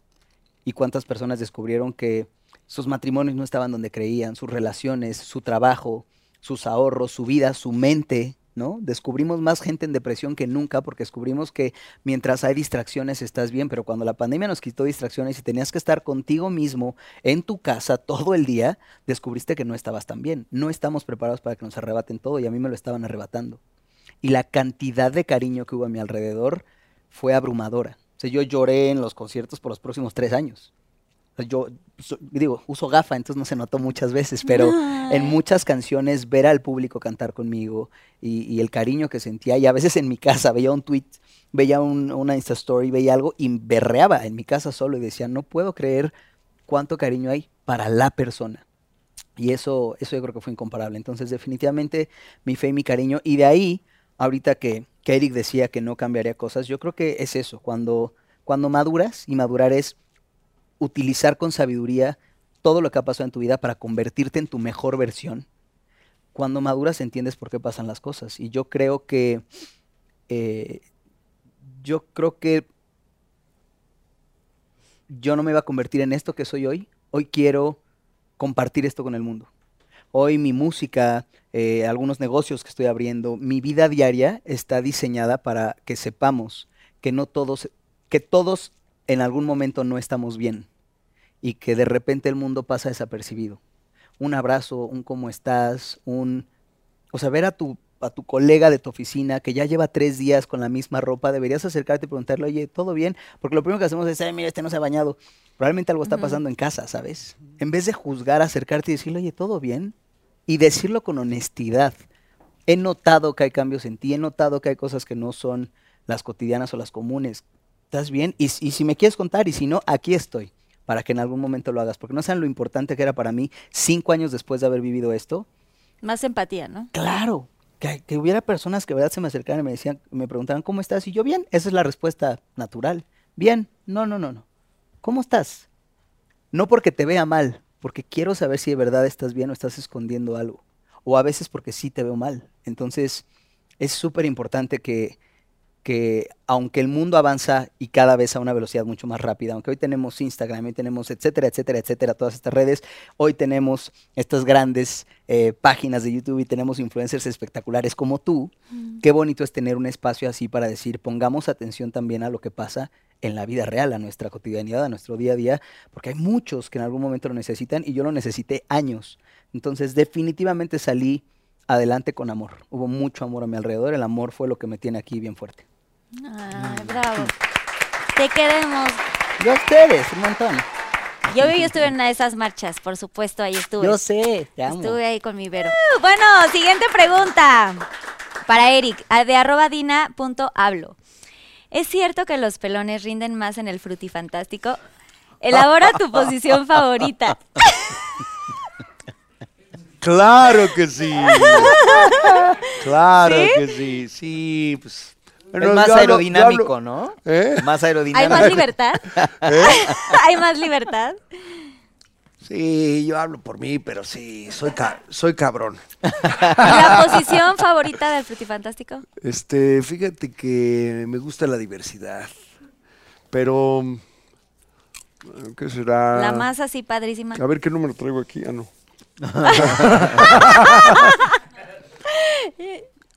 El 69 es un buen número. El chivito del precipicio. Muy bien, ya dijo dos, Eh, bravo, ya, ya contestó. el salto El de- helicóptero, el salto de El tigre. salto del tigre. Gracias, Susana Unicornia. Este. mm, qué padre, ¿va? ¡Qué padre! ¡Qué rico! ¡Qué buena onda! Muy Muy bien, pues contestado. Vas, Kalimba. Ay, A mí que no me salga algo así. Qué me pongo ne- me Pinky pongo muy nervioso. yo con cosas. Ok. Muy curiosos. Híjole, nah. ¿Cuál es el momento de tu vida en que te sentiste tocando fondo? Elabora. De Jael-Flores-Bajo. Em, justo entre mi último disco en mi disquera pasada, ¿no? en Sony, y mi primer disco como independiente, tuve mucha depresión, mucha, mucha, mucha depresión por lo que acabo de mencionar. De repente un día me volteé a, volteé a ver mi vida y me pregunté por qué llevaba tantos años haciendo algo que ni siquiera estaba seguro que hice por mí. Em, entonces, hay un lugar muy oscuro y muy feo cuando estás... Esto lo viví así, me acuerdo perfecto. En Hermosillo y Los Mochis canté en el, en el estadio de ambos lugares de béisbol y estaban llenos. Y tener un estadio lleno mientras te estás preguntando qué rayos haces ahí parado, es muy gris, es, muy, es, oscuro, es triste. Eh, mientras te urge bajarte del escenario y ni siquiera te quieres ir al hotel porque te sientes solo, pero tampoco te quieres una fiesta porque todo distrae, o sea, tampoco era eso, ¿no? No es quiero fiesta, no es nada, era donde sea que esté parado no estoy bien, no me la estoy pasando bien, no sé ni hacia dónde ir, no sé qué sigue, eh, esto es lo que he hecho toda mi vida, es lo que sé hacer, si lo dejo de hacer entonces, ¿qué voy a hacer? Etcétera, etcétera, etcétera. Em, ya con una hija, ¿no? Porque además también era ese punto, no es, no es lo mismo tomar una decisión que no es recomendable en ningún momento, pero tomar una decisión a base de tus sentimientos o emociones mm, cuando estás solo que cuando ya eres padre, ¿no? Al final yo decía, bueno, si termino durmiendo en el sillón de un cuate, pues no pasa nada, pero tengo a alguien que mantener. tampoco me puedo dar el lujo de hoy venir a experimentar qué sigue con mi vida. Entonces, de verdad era un lugar muy feo, era, insisto, era depresivo, me costaba despertarme para ir a los shows, me costaba despertarme para grabar, me sentía apático, no tenía ganas de, de casi nada. Y fue donde ya me quise salir, o sea, fue donde de verdad dije, ya no, no quiero hacer esto porque no me está llenando, no la estoy pasando bien, no está chido. Y... ¿Pero qué hiciste ahí en ese tiempo? O sea, ¿tomaste terapia? Eh, no, debí, debí definitivamente, pero no, yo creo, bueno, lo primero y dale con la mula al chivo, ¿no? Dicen por pero, em, pero me fui a Dios, o sea, me fui a platicar con él, a sentarme, a hablar con él y a decirle, no tengo la menor idea de qué está pasando, no estoy feliz, eso es algo que les recomiendo, es válido. Creo que a veces creemos que que no le podemos decir a Dios que la estamos pasando mal, porque entonces somos malagradecidos. Y por eso insisto en que mi relación con Él es como un papá. Si tu hijo no te tiene la confianza para venir a decirte, pa, no la estoy pasando bien, pa, tengo una adicción, pa, tengo una tristeza, pa, tengo una necesidad, pa, tengo un vicio, entonces va a estar imposible que lo ayudes, ¿no? Entonces yo hice eso. Fui y le dije, papá, no me, no me estoy sintiendo bien. Y agradezco la vida que me das y qué, qué raro es para alguien decir, mira este estadio aplaudiendo, y no quiero estar aquí, no la estoy pasando bien, me quiero bajar de aquí, no me está gustando. Entonces, y luego, en nuestro caso, en nuestra chamba, el, el uniforme no se quita, no se quita. Tú ves a una persona pasar en la calle y tú no sabes si él trabaja o no en Starbucks, en el banco en donde sea. Y si te lo encuentras en la calle no le vas a decir, oye, mañana que pasa en la mañana me haces mi cafecito. Lo dejas en paz. A nosotros no. Si te la estás pasando mal y para pasarte mal no quieres estar encerrado en tu casa, sales a sentarte en una banca del parque y todo el mundo se te acerca y te dice, ay, tu canción, ay, cántame, hay una foto, pero tú es lo último que quieres en ese momento porque justo estás huyendo de eso. Ah, es, es, es muy cansado, eso me refería hace rato, aunque es un, una chamba que drena constantemente. Pero, pero fue fe, fue pura fe, fue aguante, esa es la otra. Por eso digo que recomiendo no tomar decisiones con emociones. Yo agradezco mucho haber tenido a Aitana, a mi hija, porque por encima del amor que le tengo como padre y que la amo profundamente y mientras más crece, más me enamoro de ella, em, ella fue uno de esos momentos claves en mi vida para decir, pues quiero y me muero de ganas por tirar la toalla, pero definitivamente no puedo, no puedo porque tengo a alguien a quien cuidar. Qué bueno porque no tomé una decisión emocional. Esas emociones fueron pasando, se fueron acomodando, entendí quién era y qué quería y entendí que amo profundamente lo que hago, que me gusta mucho mi carrera, que necesita un equilibrio también. Y aquí estoy, y aquí estoy dándole. Entonces, esa es la, esa, esa vez sí sentí que, que era la peor, yo creo. Y creo que ahora sí hubiera preferido tu pregunta, hombre. A ver, Era más rapidito. de Eric. Me encanta que Eric. A ver. A ver, ya. No, a estoy ver. pasando bomba. Sí, le está- Me encanta ¿Verdad lo de los sí? lentes. Ahora yo también quiero salir de lentes en el próximo programa. Está más a gusto. A ver, sabemos que siempre has sido un galán. ¿Qué es lo más loco que hiciste para conquistar a alguien antes de conocer a Andy? Arroba Samuel Merito. Em, ¿Algo muy loco? ¿Qué habré hecho, loco? Ay, si eras loco así con los amigos, seguro hiciste alguna locura de amor. No, o sea, sí, muchas. Em, Tu truco del enano, ¿no? Les aplicabas el truco. Mira, levanta, levanta la playera y swat. este, bueno, llegué. O sea, lo que pasa es que así como para conquistar, no, pero llegué a tener relaciones en una motocicleta en el periférico. ¿Cómo? Pues así te vienes para adelante. ¿Cómo? Pero, o sea, estacionados. No, andando en Andando, no claro. te pases. Está padre, o sea, O sea, sí, no muy rápido, no puedes ir muy es lo que te iba a decir, ¿a qué velocidad? No lo Nada hagan en así, casa. mira. ¿Qué cilindraje la moto? Hay varias dudas ahí. No, ¿Qué sí, tamaño era la en moto? Harley, o sea, nada más. Sí, eh, o sea, subes aquí. Pues, como así. Tú vas, tú vas De manejando. Valerito. Sí, exacto, tú vas manejando y pues nada más pásate para acá. Y, pues, Pero sí, tienes los brazos así, era como una Harley o algo así. O sea, si tienes los brazos así. Sí, era vas como- normal. Y entonces te pasas, ¿no? Te pasas para acá, pas, pas y pras. No manches. Y todo Y derecho, entonces- ¿no? Sí. Tú súbete y todo Ay, derecho. no manches. Y no evites se los puede, baches. sí. Qué puede. loco.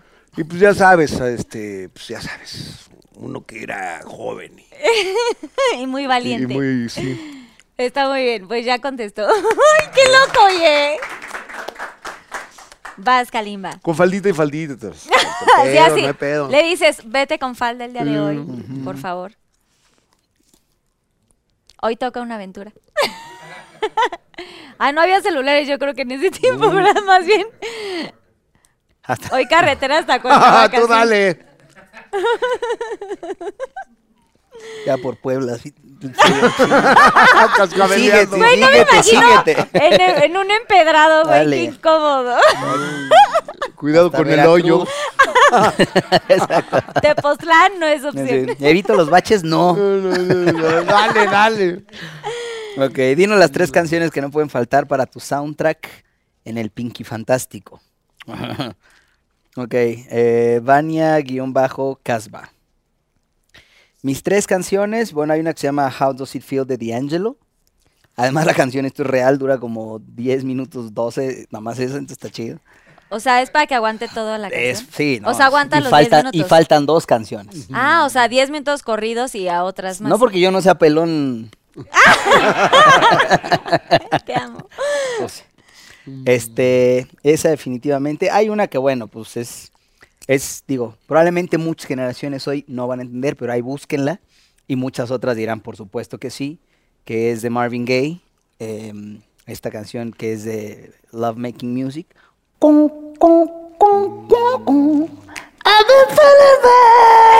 Ya hasta todos Sí, ya se cuál. transportaron para ya ello. Se llama Let's Get It On. Este. mm, y pues la tercera, más que play, más que este canción, pones un playlist, ¿no? Un buen playlist y que corra. O sea, sí es mejor con música, consideras. Fíjate que sí. Y Pocas veces, así. pocas veces, eh, o sea, bueno, no pocas veces antes ponía música, pero en general he descubierto que si la pones, pues sí, Está, está- sabe más rico. eh, tiene su Ayuda. onda, tiene su onda, exactamente. Va cambiando según la canción el ritmo. Y si pones reggaetón, pues se pone más denso el pedo. Eso sí, se, pues sí, así tú, le, tú ponle shuffle, ¿no? Sí. Hits del momento. Hits del momento. Te va a dar la balada, el reggaetón, el rock pop, ¿no? Muy bien, muy bien contestado. Pásame otra de Eric, por favor. 4K, 4K, 4K. Ay, no, qué nervio. A ver, Eric. ¿Alguna vez se te ha subido la fama? Elabora. Arroba him. Him M. Him. O sea, con X. A veces no entiendo los lovers que Lo ponen sus, Sí, Instagram. muchas veces. Nunca los vamos a encontrar. Muchas veces, insoportable. Así la peor que recuerdes. ¿Sabes qué me pasaba? Que, que con los fans. Y eso me, me- la verdad sí me da, me da para abajo. Sea, que llegaba y, y los veía no, ¿y ¿qué, qué, qué- hacen aquí? No, no, no. O sea, ya sabes, como mamón en esa onda de, de querer tu espacio y querer tu mundo y que nadie te moleste. O en momentos que quieres desafanarte y que traes el ego inflado y entonces sucede eso y, y- y no valoras. Este, la verdad, eh, en mí ha, ha- ha sido muy bueno, pues eso, porque he tenido momentos de, de tenerlo básicamente todo, Todo. ¿no? A, a no tenerlo, ¿no? Y entonces obviamente valoras eso y valoras estos fans. Y entonces, por ejemplo, ahorita que estuvimos en la firma de, Del 90s de- Pop del Tour. 90s Pop Tour, la neta no estaba actuando, me la pasé increíble. Me la paso increíble y buen pedo. Y no es una onda de para que vean que soy bien buena onda. O sea, neta, neta sí lo disfruto, ¿no? Disfruto este, cotorrear con ellos, disfruto además, se ha, se ha hecho un muy buen equipo entre nosotros.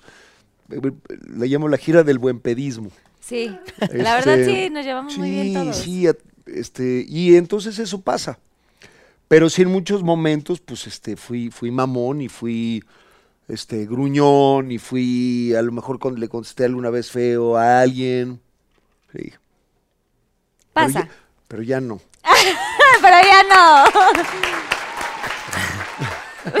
Vas, Kalima. Pues pasa, a veces también luego uno va cansado, ¿no? Sí. Además, van. no tiene que ver con la fama, tiene que ver con eh, todo ser humano en Todos algún momento. seres humanos, mm, exacto. está, en ese, está en ese lugar. Ah, ¿qué fue lo más significativo para ti de ganar? ¿Quién es la máscara? Elabora, Ay, sí, wow. Nando RGLS. Este. mm, Uf, yo hace ratito estaba mencionando que mi manera de haber salido de, de- lo que me pasó en, en hace 12 años fue, fue a través del amor. Y cuando, cuando vi el personaje, cuando vi la, la máscara, la botarga, y vi a Apache, inmediatamente me llevó a ver a mi, a mi perro, tengo un perrito de dos años y algo, y dos años y medio, y, y tiene un carácter, siempre lo digo, no para mí mi perro y mi hijo no son iguales, pero se parecen mucho. Los dos son muy curiosos, son muy amorosos, son muy divertidos, son muy tiernos, eh, incluso tiene un carácter similar, es real. Y, y entonces me lo recordó y después es real que también en la máscara, lo más importante, qué padre es que salgas y bailes y ahí está tu talento, pero ir a divertirte, pues mi compa estuvo ahí también y a poco no es divertido. Que por cierto, ya, ya vi que no te ¿Tú parabas, ya lo pude ver. ¿Eh? ¿Cuál hiciste tú? ¿Qué, parece que Yo botarga? era perezoso. Perezoso. Yo estuve solamente en un especial e hice a la muñeca Lolo, Ajá. pero solo de así one shot De y me la sí. pasé cañón. O sea, Es que es eso. Es mágico. te ponen a- o sea, te ponen una máscara, valga la redundancia, que permite que seas el personaje que tú quieras, ¿no? Sí, y, y- y a divertirte con él y a entregarte con él. Entonces, eh, ya era tierno solo de ver y me permitió ser muy, muy, muy, muy amoroso. Yo creo que durante muchos años me cerré en ese aspecto. Por eso cuando me preguntaste si había al psicólogo dije debía haber ido, debía haber ido antes, porque me cerré por completo, ¿sabes? Como que sí recibí mucho amor, ya me estoy, ya estoy saliendo adelante, ya va todo bien, pero ahora el dar amor o el abrir el corazón de esa manera, tanto al público, a la gente, etcétera, etcétera, no significa descuidarlo, significa abrirlo. Eh, creo que seguía cerrado y apenas hace poquito más de medio año volví a vivir ese, ese enamoramiento constante, el decir qué padre es poder salir y amar y al público y mandar besos y decir los amo profundamente sin el miedo de que de lo que van a decir, ¿no? Ay, lo- como tú ahorita, ¿no? Es por quedar bien, es por caer bien, es porque quiere que le quiten la, la mancha de esto, es, por, es porque quiero amar, es porque es más, es un lugar muy cómodo, es un lugar rico amar. Es el lugar correcto, creo yo, del ser humano. Eh, el amor verdadero no es forzosamente una emoción que desborda, el amor es una decisión, ¿no? Entonces es estar consciente de que vas a respetar y aceptar y querer a las personas como son, de que le vas a decir a alguien te quiero sin el miedo a, híjole, y si a mí no me lo dice de regreso y lo que pueda sentir, no significa que no duela, no significa que no lastime en algunas áreas, pero lastima más no decirlo. Y las personas que se han quedado, gracias a Dios, yo no, no me ha pasado, pero con el te amo, te quiero, te estimo, te valoro en la boca y después ya no tuvieron esa oportunidad, saben lo feo que se siente. Entonces, eh, bueno, mentí, creo que me ha pasado por años, porque viví años queriendo amar de regreso de esa manera, estar tan bien que... Sí, con que- tus parejas también, ¿no? Sí, exactamente, en todas las áreas, decir te amo y los amo. Y hoy en mis redes, en todas las cosas que hago, creo que la máscara me regresó eso. Lo más bonito fue que yo puse el amor que me habían dado por delante y el amor ganó. Yo no creo que fue ni el talento del personaje, fue el amor. Entonces para mí eso fue como un, ay, qué padre, puedo regresar a ser así de amoroso y estar así de en paz sin importar lo que venga de regreso. Entonces me, me, me regresó a esa esencia mía que es amar, es la natural para mí. Que el amor lo puede todo, como siempre lo decimos. Oye, El amor mueve montañas y mueve todo. y obviamente nuestra identidad pues está súper protegida allá adentro. En verdad la cuidan mucho, es hermético Sí, todo. ¿Qué tal? Es todo un misterio la máscara. Pero Kalimba y yo estamos regresando a Jesucristo Superestrella y tal cual, literal, nos estacionamos juntos en Jesucristo. Y eh, no, yo dije que tenía no sé qué cosa estaba haciendo y él no, también no sé Inventó. qué cosa. Y preguntaba, y Kalimba, ah, no está haciendo no sé qué cosa. Entonces nos subíamos los dos a los coches saliendo de, de Jesucristo. Bye, bye, bye. Y llegaba yo a Televisa y pues ahí estaba su coche, ¿no? O sea, llegaba y, y, y, ¿a ¿dónde me estaciono? No, pues ya aquí, ¿no? y ahí más ya, o menos pues, era se, se- se daban cuenta que estaban ahí juntos. O sea, pero ya. nosotros sí, pero por lo, o sea, nosotros inclusive ni nos hacíamos güeyes ni, Claro. ni tocamos el, el punto, pero pues ahí estamos uno al lado. Sí, está es que había mucha coincidencia de calendarios, de lugares. Mucha de- logística idéntica, ¿no? Sí, yo solo una vez, de hecho sí, no te, no nos dejan ni saludarnos, ni abrazarnos, ni eh, platicar entre nosotros, porque como nos reconocemos ya, o sea, yo escucho tu voz, Claro. su voz, etcétera. No puedes ni hablar. Físicos y demás, nada. Y solo una vez, este, pues, nos tocó ahí en backstage y, y ya como que nos saludamos, y yo en cuanto lo abracé, pues, o sea, Pero se dije, abrazaron "Man". en botargas. Sí, en botargas. y ya se. Pero este ma, esos músculos a través de la No son botarga que, cualquier no, la abracé y dije, ah, pues es este man. Como que ya sabía que estaba ahí por lo mismo, por los coches y demás, pero no sabía cuál era. Se leía que lo saludé y dije, ah, es este man, o sea, lo abrazo, lo abrazo todos los días de las funciones y ahorita lo abrazo y dije, ya. Pero es que sí es toda una experiencia. Esa cosa pesaba como, no sé, cuarenta y tantos Sí, kilos. la tuya no o sea, tenía tanta movilidad. No manches. O sea, sí, y además me tenía que cambiar de ropa tres veces de, empapada, Ah, si le exprimías.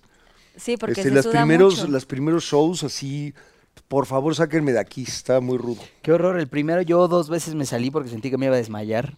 O sea, entré y fue un, o sea, no soy claustrofóbico nada, y pero te sí empieza fue a un- dar, ¿verdad? Sí, te falta oxígeno, no estás acostumbrado a respirar a través de la máscara, entonces sí, estuvo, estuvo. Pues Además- ustedes estuvieron mucho. ah, tú- tú- Perdón, no, no hice una prueba, no, sí, ya, ah, increíble. Y de repente yo ya para el show sentía que algo pasaba, algo pasaba. y, Oye, ¿qué pasó? O sea, había, no, este, podía respirar mejor. ¿Qué le hicieron? No, nada, nada. Y ya me asomé, le habían puesto triple rendija, que para que no me viera Para yo. que no se viera. Ah, pero pues, ya no entonces salía ni no, entraba el, sí, el Y ya no te entraba ¿no? tanto aire. Yo estuve solamente en un especial del Teletón y lo cuento porque sí realmente es toda una experiencia. Yo, yo tampoco sufro de claustrofobia y en cuanto me la pusieron, Sí.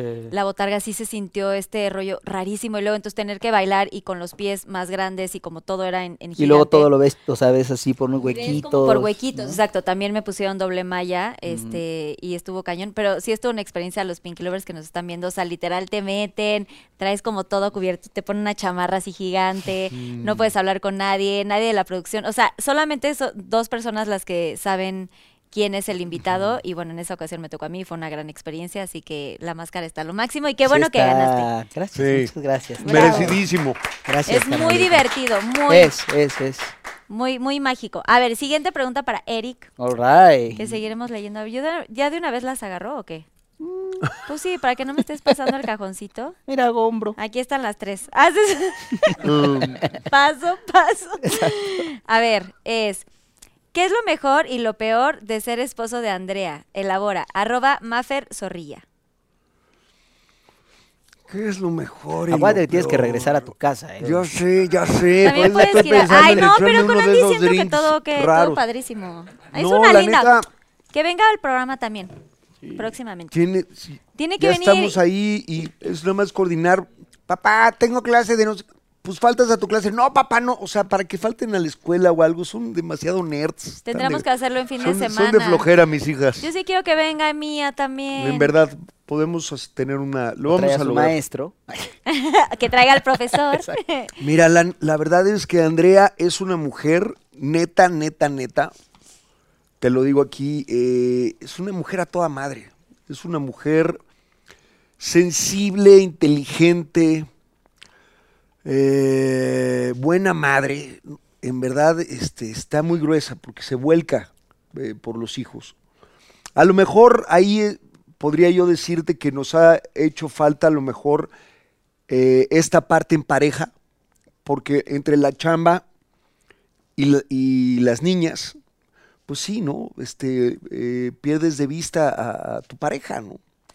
Y eso yo creo que sería la parte, me estoy yendo a otro lado, pero te estoy hablando porque no, realmente no hay nada como malo de, de- andar con ella, ¿no? Más bien te hablo como de nuestra historia en nuestra vida, este, y de nuestra neta, ¿no? Este, pero es a toda madre, o sea, es una persona muy fácil. Em, tenemos también cada uno nuestros, nuestros espacios, o sea, eh, creo que es muy importante que cada uno se, re- se realice profesionalmente, personalmente. Yo soy alguien que le gusta mucho, por ejemplo, la motocicleta, viajar. Me voy con mis cuates, viajo. Nunca ha habido bronca de eso. Nunca ha habido bronca de, sabes, viajes. Soy muy amiguero yo, en verdad. Em, tengo muchas amigas, eh, muchos amigos en general, pero recalco amigas porque podría ser como, ay, no, oye, ¿cómo no? La verdad es que no, no hay bronca. Entonces, me es muy fácil, la verdad, este, eh, ser su esposo. Eh, ah, ok. A lo mejor en algún momento eh, en el cual yo, que este, inclusive sa- salió en, en algún chismes, cosas así de que yo no hacía nada. Eh, eso, ¿no? O sea, ella ser alguien que todo el tiempo está en el reflector, ¿no? Sí, a cuadro. Y entonces, ah, claro, no, si ella sí le chinga, este güey es un huevón, ¿no? Este, Híjole, a lo mejor horror. en ese momento, aunque yo sabía cuál era la realidad y en la vida he recibido una mensualidad, ni me entiendes, este, de parte de ella, pues son cosas que te pegan, ¿no? O sea, al ego, ¿no? Pues como cabrón, sí, trabajo desde los 12 años, cabrón. mantengo a mis papás, mantengo esto, mi casa. Este, pero, pero eso la verdad es que me ha hecho la piel más, más gruesa y, y ha, ha logrado que me valga madre, la verdad. Por ejemplo, este que si fui a Cancún para ver si ponemos un comando allá y literal me tomé fotos con todo el restaurante. Ah, no, pero hubo un momento donde con unas chavas, este, me tomé una foto. Ah, ya salió el peine, ya salió porque se fue. A mí me vale gorro, o sea, en verdad me, no, la verdad se me resbala. Ah, lo del apio, eh, ¿no? Sí, lo Que del ahora apio ya, ya tengo una 90. relación con el apio, ya nos descubrieron. ¿Él sí te da irónico. mensualidad o...? Él sí me da... me- O sea, es, es Me da que lo real- mío. es, es muy, o sea, Pero da así- risa, de verdad. Sí, pero, pero a ver, o sea, hay momentos en los cuales, sobre todo también mis hijas se han llegado a sacar de onda, ¿no? En ciertos chismes, que si, sabes, o sea, que si la foto es ahí, entonces, ¿qué onda? O sea, con Andrea la verdad es que no hay bronca porque me conoce y hay confianza y... Llevan muchos años sí. juntos, además. Pero las niñas sí, entonces ha sido como, este, así es esta onda. O sea, no se saquen de onda, ¿no? Porque también que si en la escuela, que si no, que sé qué. Ya es, creo que ya di muchas vueltas. Pero el chiste es que eh, yo creo que eso, ese, ese momento de, de, de mi vida fue complicado, el que ella tuviera todo el reflector y ella no, una persona que sale diario en televisión, tan famosa, tan querida. Y yo, por otro lado, a lo mejor haciendo algo que no estaba, pues sí, no era, no era tan ah, sí, tan escandaloso, ¿no? Este, en donde, pues sí, además no, no tenía que darle cuentas a nadie de, oye, no, es que estoy haciendo un disco, o estoy haciendo el otro, o estoy invirtiendo en esto, o estoy haciendo tal negocio, ¿no? Sí, no le tienes que decir Este, nada a nadie, tú mm, estás haciendo tus pero cosas. eso, eso fue, pero de ahí en fuera la verdad es que no, este, es a toda madre, la neta, tengo una gran pareja y, y la llevamos muy bien y seguimos queriendo lo mismo hasta el día de hoy, sabemos que no esas cosas pueden cambiar con el tiempo, hoy seguimos queriendo lo mismo y pues, está poca madre. Qué chingón. sí. Bravo. Son una pareja admirable, de verdad. Todos los que los vemos es guau, o sea, Ojo, amor. ¿eh? Siempre hay sus, sus Sí, cosas, sí, como tenemos, hemos tenido nuestras crisis. Dímelo a mí, también yo también. Y, nuestros pe- y también tiene su carácter, Sí. yo tengo el mío, pero la verdad, en o sea, porque también si no dirían, ay, sí, ay, sí, todo chingón, todo chingón. No, la neta es que, o sea, tenemos nuestras cosas, pero eh, hemos aprendido a amar hasta nuestros defectos, o sea, ya nos conocemos bien, a veces nos caemos muy mal, ¿no? Este, es Como en toda relación, o sea, no es algo nuevo. Pero la llevamos bien, nos hemos, eh, seguimos queriendo lo mismo. Está padrísimo. Sí.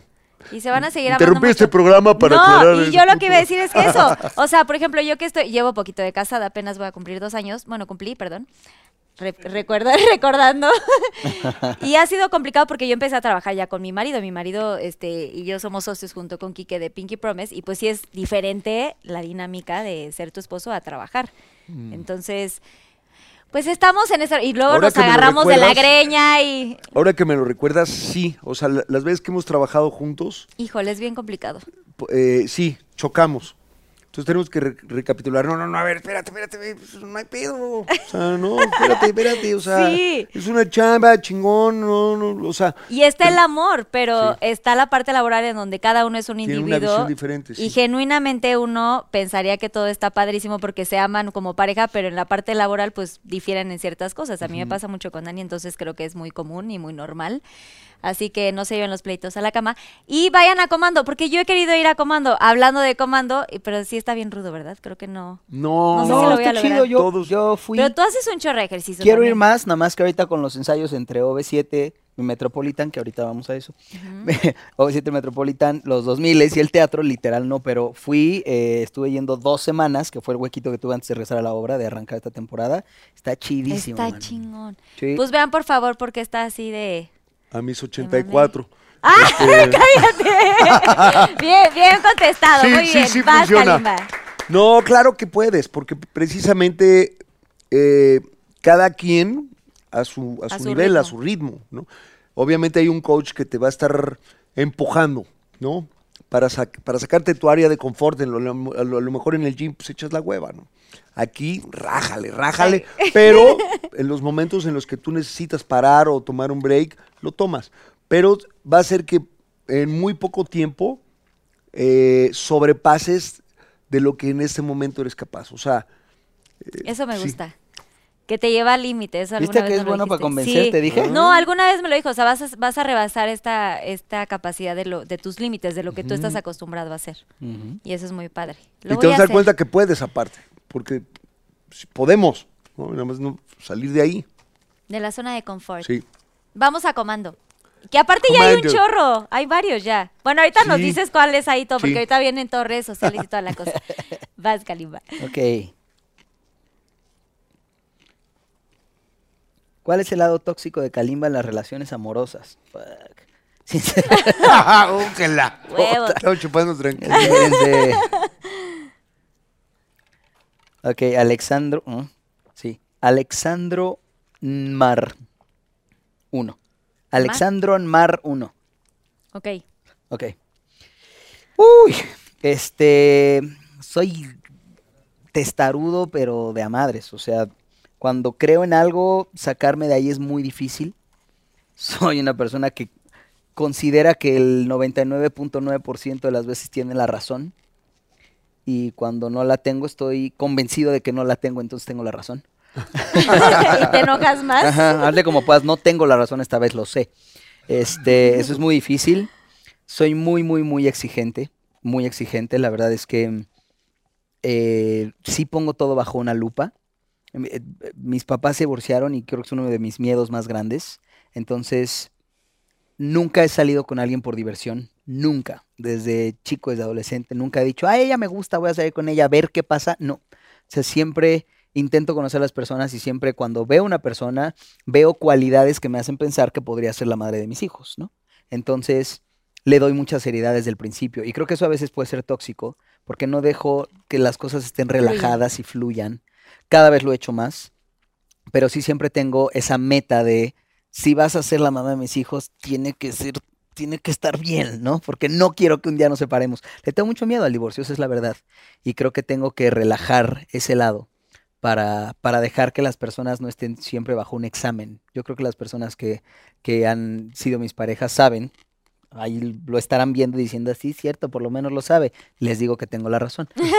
entonces, entonces eh, hago sentir a las personas que están constantemente en un examen. O sea, constantemente, sí la pasan bien, sí está divertido, pero siempre estoy a prueba porque en cuanto empiezo a ver detalles que no me cuadran, saben que estoy por tomar la decisión de no, sabes que esto no va, no va a funcionar, ya me vi en 25 años divorciándome de ti, sufriendo los pobres niños, ¿qué vamos a hacer? No, mejor paremos esto. O sea, futureas un chorro. Sí, futureo en ese específico aspecto, que es, que es, el, es el error porque solo futureo a los errores que pudieran, que pudiéramos cometer, sin futurar a los aciertos, al amor, a la decisión, a lo que acaba de decir mi, mi brother, de decir, pues claro, perfectos no somos, y a veces es muy padre escuchar, para mí es precioso escuchar matrimonios decir, nos caemos muy mal a veces. No nos soportamos a veces, porque esa es la realidad.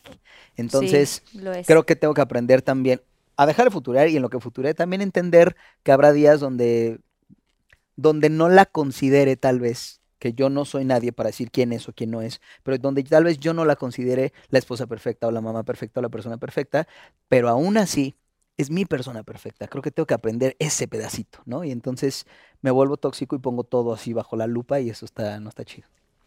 Muy bien, muy sensato contestar así, ¿eh? Yeah. No cualquiera abre así ese espacio. Va para Eric. Arroba María Esa Guadalupe. risa, esa risa. Ma- María Guadalupe punto Gómez punto 161.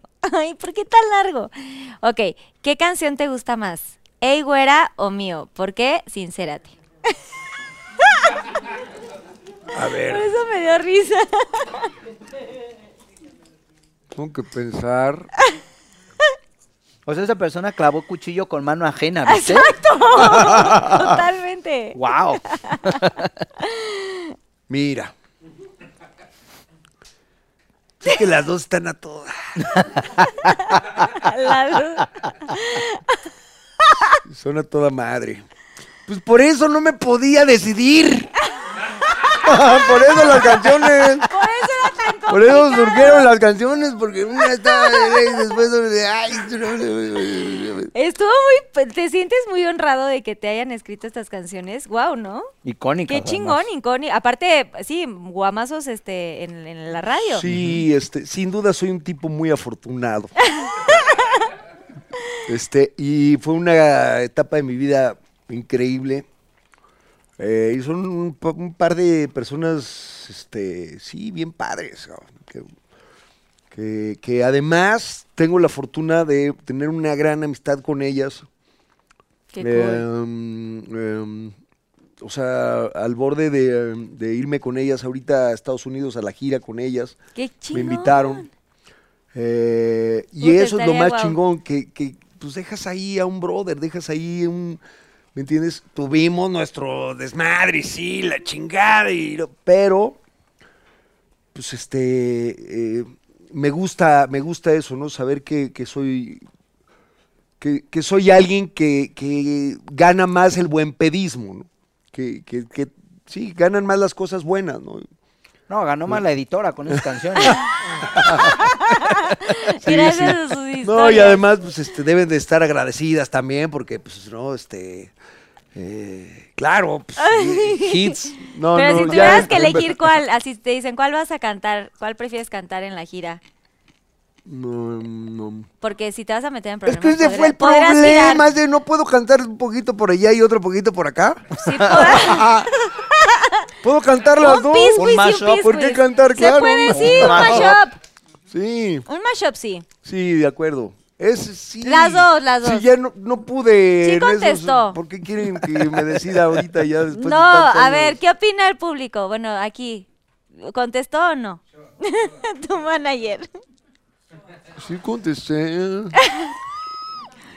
¿No puedo gira con la las dos? ruleta, gira la ruleta. No, tienes que decir una. Ruleta, Pero puedes mira. girar la ruleta. Ah, sí, porque... Si no, ¿qué tal que la gira ya luego no vas a la gira y queremos verte? Eso sí, eso sí. Eh, ahí te voy. Sí te dije que era Jelly Beans, ¿verdad? Ok, a ver. A ver, hay uno, dos o tres. El 3.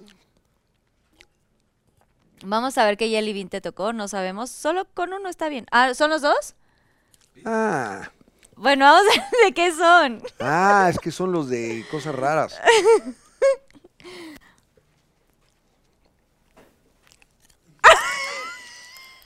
¿De qué fue? El sabor a güera y el otro es No sabor mames, mío. es como a huevo. A ver, la olla.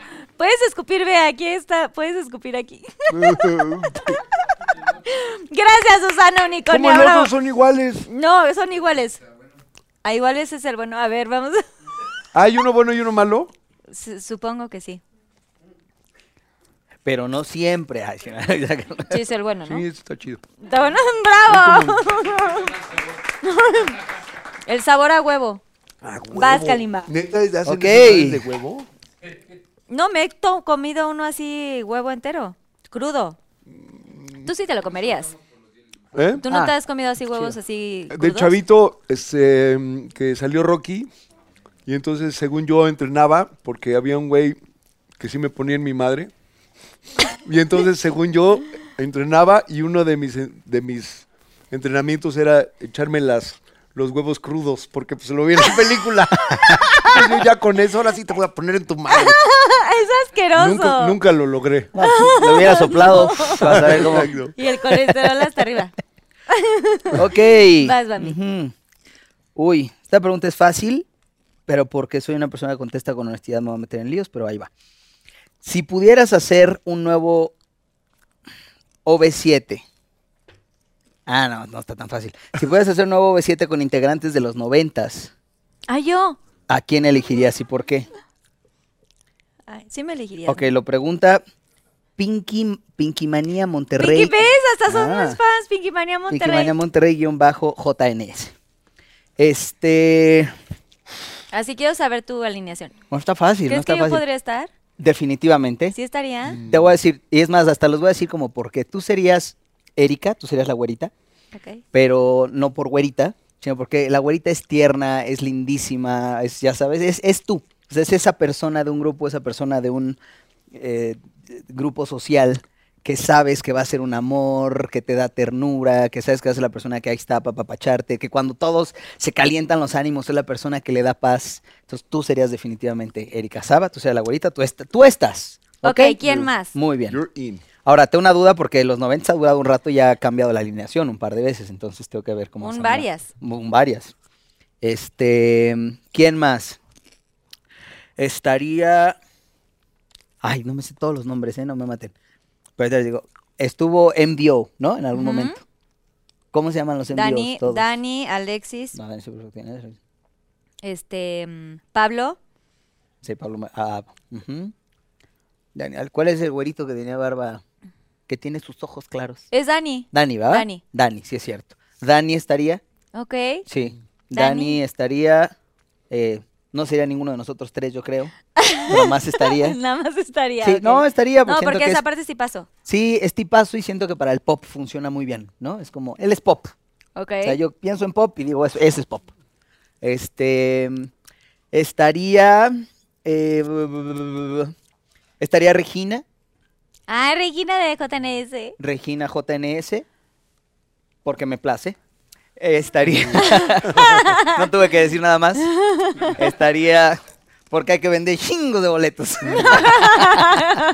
estaría Reja, estaría, eh, híjole, ¿quiénes más se han trepado a los noventas? Es que hay un montón. Pues está Caló, Sentidos Opuestos, Ana Mm. Ah, Torroja, mira, Benny, estaría, Eric. estaría Maya Caruna. Es que cual- ¿Maya? cualquiera de las Carunas podría estar, ¿no? Podría Las estar. dos podrían ser, ¿o no? ¿Prefieres solo una? Hagámoslo cuatro mujeres, tres hombres, me lo, ¿no? Ah, pues así es OV7 también, ¿verdad? Sí. Por eso decir, son cuatro. Las dos, ya me quito exacto. Las dos estarían en las dos. Em, yo recojo esto. casa, Gracias. tú tranquilo. Eh, ok, estarían ellas dos. Y luego, hombres, ya tengo a Dani. ¿Quién más me dijiste? Está em, Caló, Benny, Eric, está Sentidos Opuestos, o sea, está Chacho Gaitán, ha estado... Híjole, es que se ha habido varios. Mercurio, Mercurio, Magneto, Magneto. Cabá, em, Gustavo Hasta Lara, el círculo, El Círculo, El. Símbolo, el símbolo. Garibaldi. Es que me estoy yendo como principalmente en mi cabeza a los Ha que han sido B7. coreográfico vocal, porque hay muchos como El Círculo, por ejemplo, El. Maestro, Beto o sea, ¿no Cuevas. meterías a Eric porque no baila mucho o por qué? Porque para mí son mucho más rockeros, son más de instrumento que de coreografía, pues sí me tengo que ir como más a la coreografía, pienso yo, pensando en un 9-7. Claro. Eh, por eso tampoco me voy con ¿Y te Beto, quedarías por tú? ejemplo. Me quedaría yo, sí me quedaría yo, definitivamente me quedaría yo. Em, sería muy divertido, me la paso muy bien. Los, estos grupos y estas giras son divertidísimas. ¿Cuántos shows del 90 diste tú de, con 97 o solamente estu- estuviste Tres. tres, verdad? Sí, del 90 hasta, creo que cinco. Porque además hice, Sí, fueron, sí, según yo fueron como seis más. es que había hecho tres, sí, había hecho tres y luego hicieron como la segunda ronda. En la segunda ronda hice Arena y después hice Cancún y Monterrey. Y Monterrey, sí. Entonces sí, yo creo que hice seis. ¿Y me falta un nombre? Te falta un nombre. Mira, me lo voy a poner un poquito fácil. Me llevaría a mi carnal Eric Rubin. Ajá. me llevaría a mi carnal Eric Rubin. Está muy padre la todos. alineación. Sería para que chocara con todos. Exacto. No, pero mira, la parte de las baladas, está galán, me la pasaría chido en la gira. Exacto, exacto. Qué diversión. Compartir. Estará muy divertido. Estaría muy divertido, estaría muy divertido. Esa sería mi alineación. Muy bien, muy bien nuevo B7. contestado. Muchas papi, gracias. Muy bien, muy bien. Y ahora, última pregunta para Eric Rubin. Eh, ¿Cuál sería el mejor consejo de vida que le darías a tus hijas? Arroba expectation.destroyer. Guión bajo. Este es el que les he dado siempre. Eh, disfruta, disfruta el camino. Literal, o sea, ¿cuántas veces no le estamos haciendo de, de jamón? Em, ¿Cuántas veces no estamos posponiendo nuestra felicidad a cuando consiga mi título? Cuando me compre mi casa, cuando me case, cuando reciba mi disco de oro, cuando llene el Estadio Azteca. O sea, no voy a ser feliz cuando obtenga esas cosas y, no disfrutamos del, camino. ¿no? Este, es lo único que además nos, nos vamos a llevar. Em, ni los reconocimientos, ni los aplausos, ni la lana, nada, nada más los momentos que, pues que disfrutamos y a veces es bien fácil con cosas bien simples, en verdad, eh, la, pasas cabrón, o sea, no, no hace falta grandes cosas. Y pensamos que esas grandes cosas, la verdad, nos van a llenar ese vacío y a lo mejor lo hacen por algunos momentos, pero pues ese vacío lo tienes que, que llenar, ¿me entiendes? Con, sí, con, con- con momentos, con amor, con cosas, la verdad, mucho más, más sencillas de lo que, de lo que creemos, ¿no? Y entonces ese ha sido como mi, pues sí, eh, mi, mi consejo, mi... eh, anoche estaba platicando con, con Nina, este, tengo la fortuna que me tienen mucha confianza, que me cuentan todo, espero que así sea. Qué cool. Eh, y hablábamos de eso, ¿no? Este, eh, a veces eh, eh, entra crisis existencial, no de jóvenes, todos la, la tenemos, ¿no? Y, y hacer un recapitular y darte cuenta de, de- lo que tienes y no de cosas, a ver, ¿no? Este, obviamente siempre nuestra cabeza nos está llevando a cosas grandiosas. Y puta, la salud es, es algo grandioso, cabrón. Eh, el, tener un lugar donde dormir, neta, donde bañarte. Bañarte es, es, puta, es una delicia, ¿no? A veces no tomamos la conciencia de, de meterte al agua. Eh, yo he entrado en este, en este mood trato de hacerlo constantemente y de disfrutar la mañana que voy en el coche pendejeando, viendo los pajaritos. O sea, en verdad, este, es, es fácil. O sea, es fácil, nada más. Hoy en la mañana hice un coraje porque se me cruzó un güey pendejeando viendo los pajaritos. No, pero sí es real. no habrás sido tú. No. Pero bien Sí, felizote. es muy cierto, pero era muy felizote. Pero sí es muy cierto lo que dices, disfrutar el momento, disfrutar las pequeñas cosas Muy. Sí, soy que son tan que, valiosas. Que la, la verdad quieres, quieres emociones fuertes, pues no, no te metas nada, ¿no? Este, no- Vive. Sí, vive, ¿no? Vive todo, siéntelo, este. Y se vale también estar triste y encabronado, o sea, pues tampoco, ¿me entiendes? Este, sí, o sea, es parte de. Pero mm, es bien fácil, nos la hacemos de pedo todo el tiempo. O sea, la cabeza siempre nos está diciendo, ah, no, es que tú no tienes esto. Ah, no, es que tú no. Ah, es que, ¿por qué hiciste esto? Ah, porque el otro y... Y la neta, eh, es un, hay que estar alertas porque es- pues, nos autosaboteamos bien fácilmente, ¿no? Em, y eso es mi, ese es mi consejo. Yo creo que ya me extendí un poco, pero... Me pues, encanta. que- Muy valioso para todos. Y todos lo deberíamos de llevar a cabo. ¿Te queda pregunta, Bambi, o ya? No, ya no. ¿Ya no? No, ¿Ya? dijeron que la ¿No respuesta del señor ninguna? Rubén tenía que cerrar con broche ¿No? de oro. Precioso. Ya no, ningún shot. Oye, pues nada más un shot se nos fue. Gracias a los Pinky Lovers, Eh. gracias a Susana Unicornia. Y ahora vamos a irnos al Pinky Challenge. Perdón, nada más quiero preguntar algo. ¿Tú, te, tú te, ya te diste la primera de esas, va? ¿O no? ¿O eran dos de estas o era una sola? O sea, Ah, no, era una sola. Yo he sido el que le ha dado Sí, todo. sí, sí, ok, sí. Eran las ponernos más. gomitas, me las acabé Viene el Pinky Challenge. Pinky Challenge.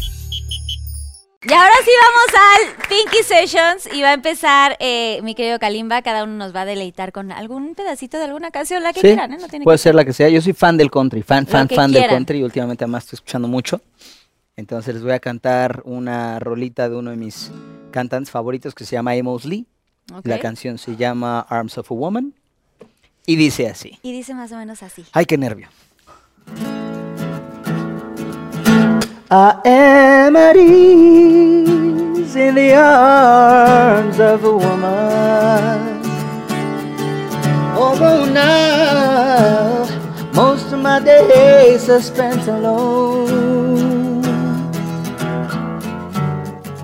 Thousand miles from this place I was born.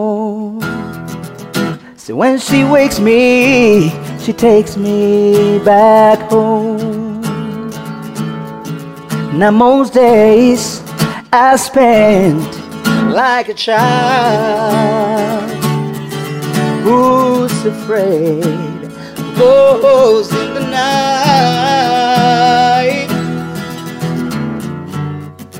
I know there ain't nothing out there but still afraid to turn off the light. I am at ease in the arms of a woman. Although now most of my days are spent alone. Thousand miles from this place I was born. When she wakes me, she takes me. When she wakes me, she takes me. When she wakes me, she takes me back home, home, home. When she wakes me, you know she takes me back home. ¡Wow! ¡Rolota! ¡Wow! ¡Wow! logré. ¡Qué rolón! ¡Wow! Gracias. A usted, a ti, a ti. Qué bonito, ¡Qué hermano, qué bonito! bonito. Bueno, pues esta es una canción que no sé si han escuchado alguna vez.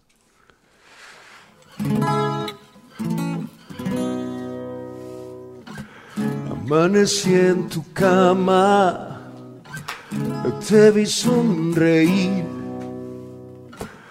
Algo que pensabas no me podías decir. Hace mucho tiempo no siento tus besos, te estás apartando de mí.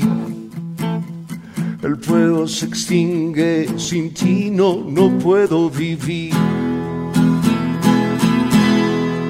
Y cuando mueres por alguien y su pecho deja de latir, no se olvida por un instante los momentos que pasaron juntos así. ¡Enorme! Oigan, vean cómo tienen a todos aquí, allá en cabina de pie, todos. Muchas gracias de verdad por este deleite, porque, o sea, son grandes. Gracias, Susana, si nos ayudas con la guitarra, porfis. Por favor, muchas Como gracias. decíamos, son muchas gracias. músicos padrísimos y ahorita esto que me canten un ratito es muy especial y muy mágico, de verdad, gracias. Pinky Challenge. Oigan, bueno, es el último juego que nos queda porque llegamos a la parte final del programa. Si quieren agarrar sus vasos, supongo que han jugado yo nunca, nunca, no me digan que no. Yo nunca, nunca. Yo nunca, nunca he hecho el delicioso en un avión. ¿Nadie? ¿Nadie? Mm. ¿Nadie? Mira este jefe en una moto, pero en un avión no. No, fíjate. Fíjate que no. Puro, ok, puro- muy puro- bien. Puro jalapeño. Vas, vas. Vas, y tomo, ¿no? Eh, Este. A ver, a ver, a ver. Vayan pensando si yo no. No, bueno, es que ya se va a A poner. ver, a ver. A ver, a ver si latino, ¿no? A ver, A puede ver. ser.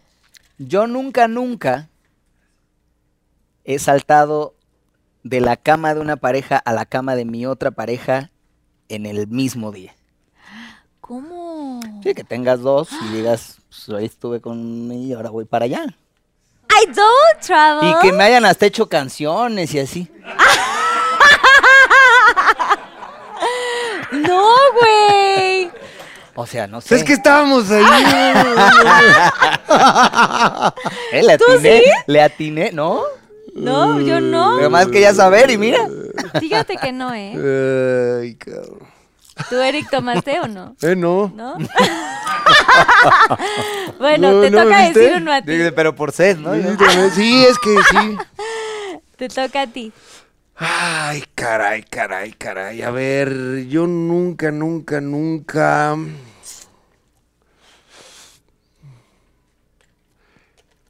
He hecho el amor pensando en alguien más. Chúpele, chúpele, no se hagan güeyes.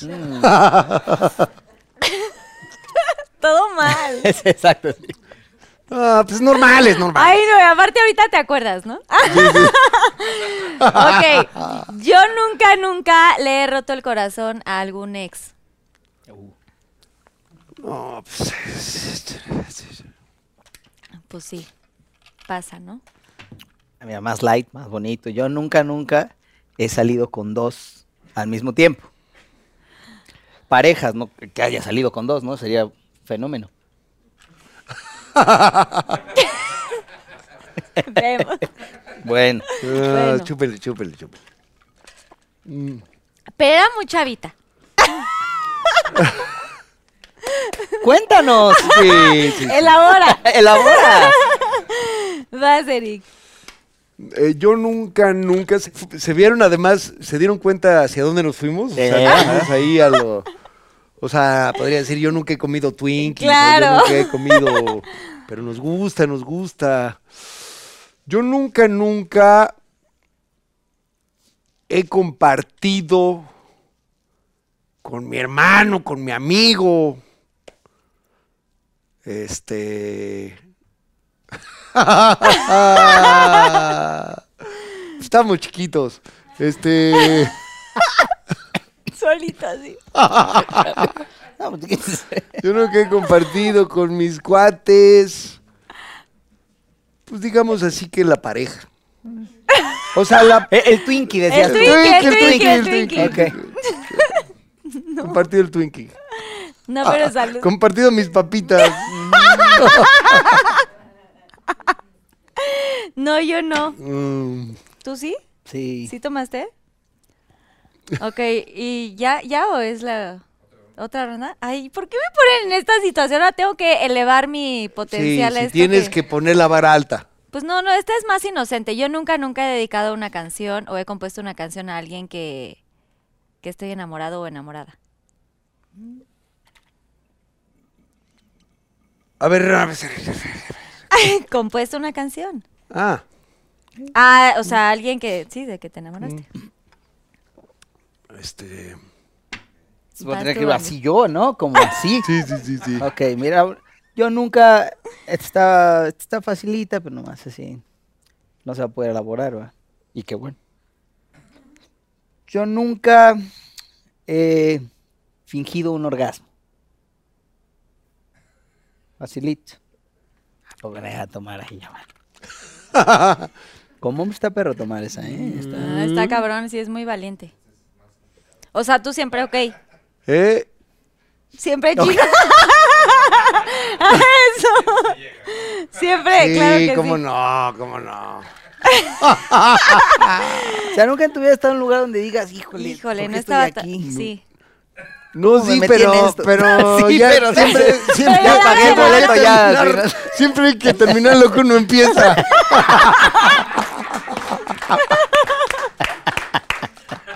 Exacto. Me enseñaron No mis papás que siempre Sí, sí, que termina lo que empiezas. En veces sí, en veces no. Bueno, pues en Es el no. compromiso. Eh,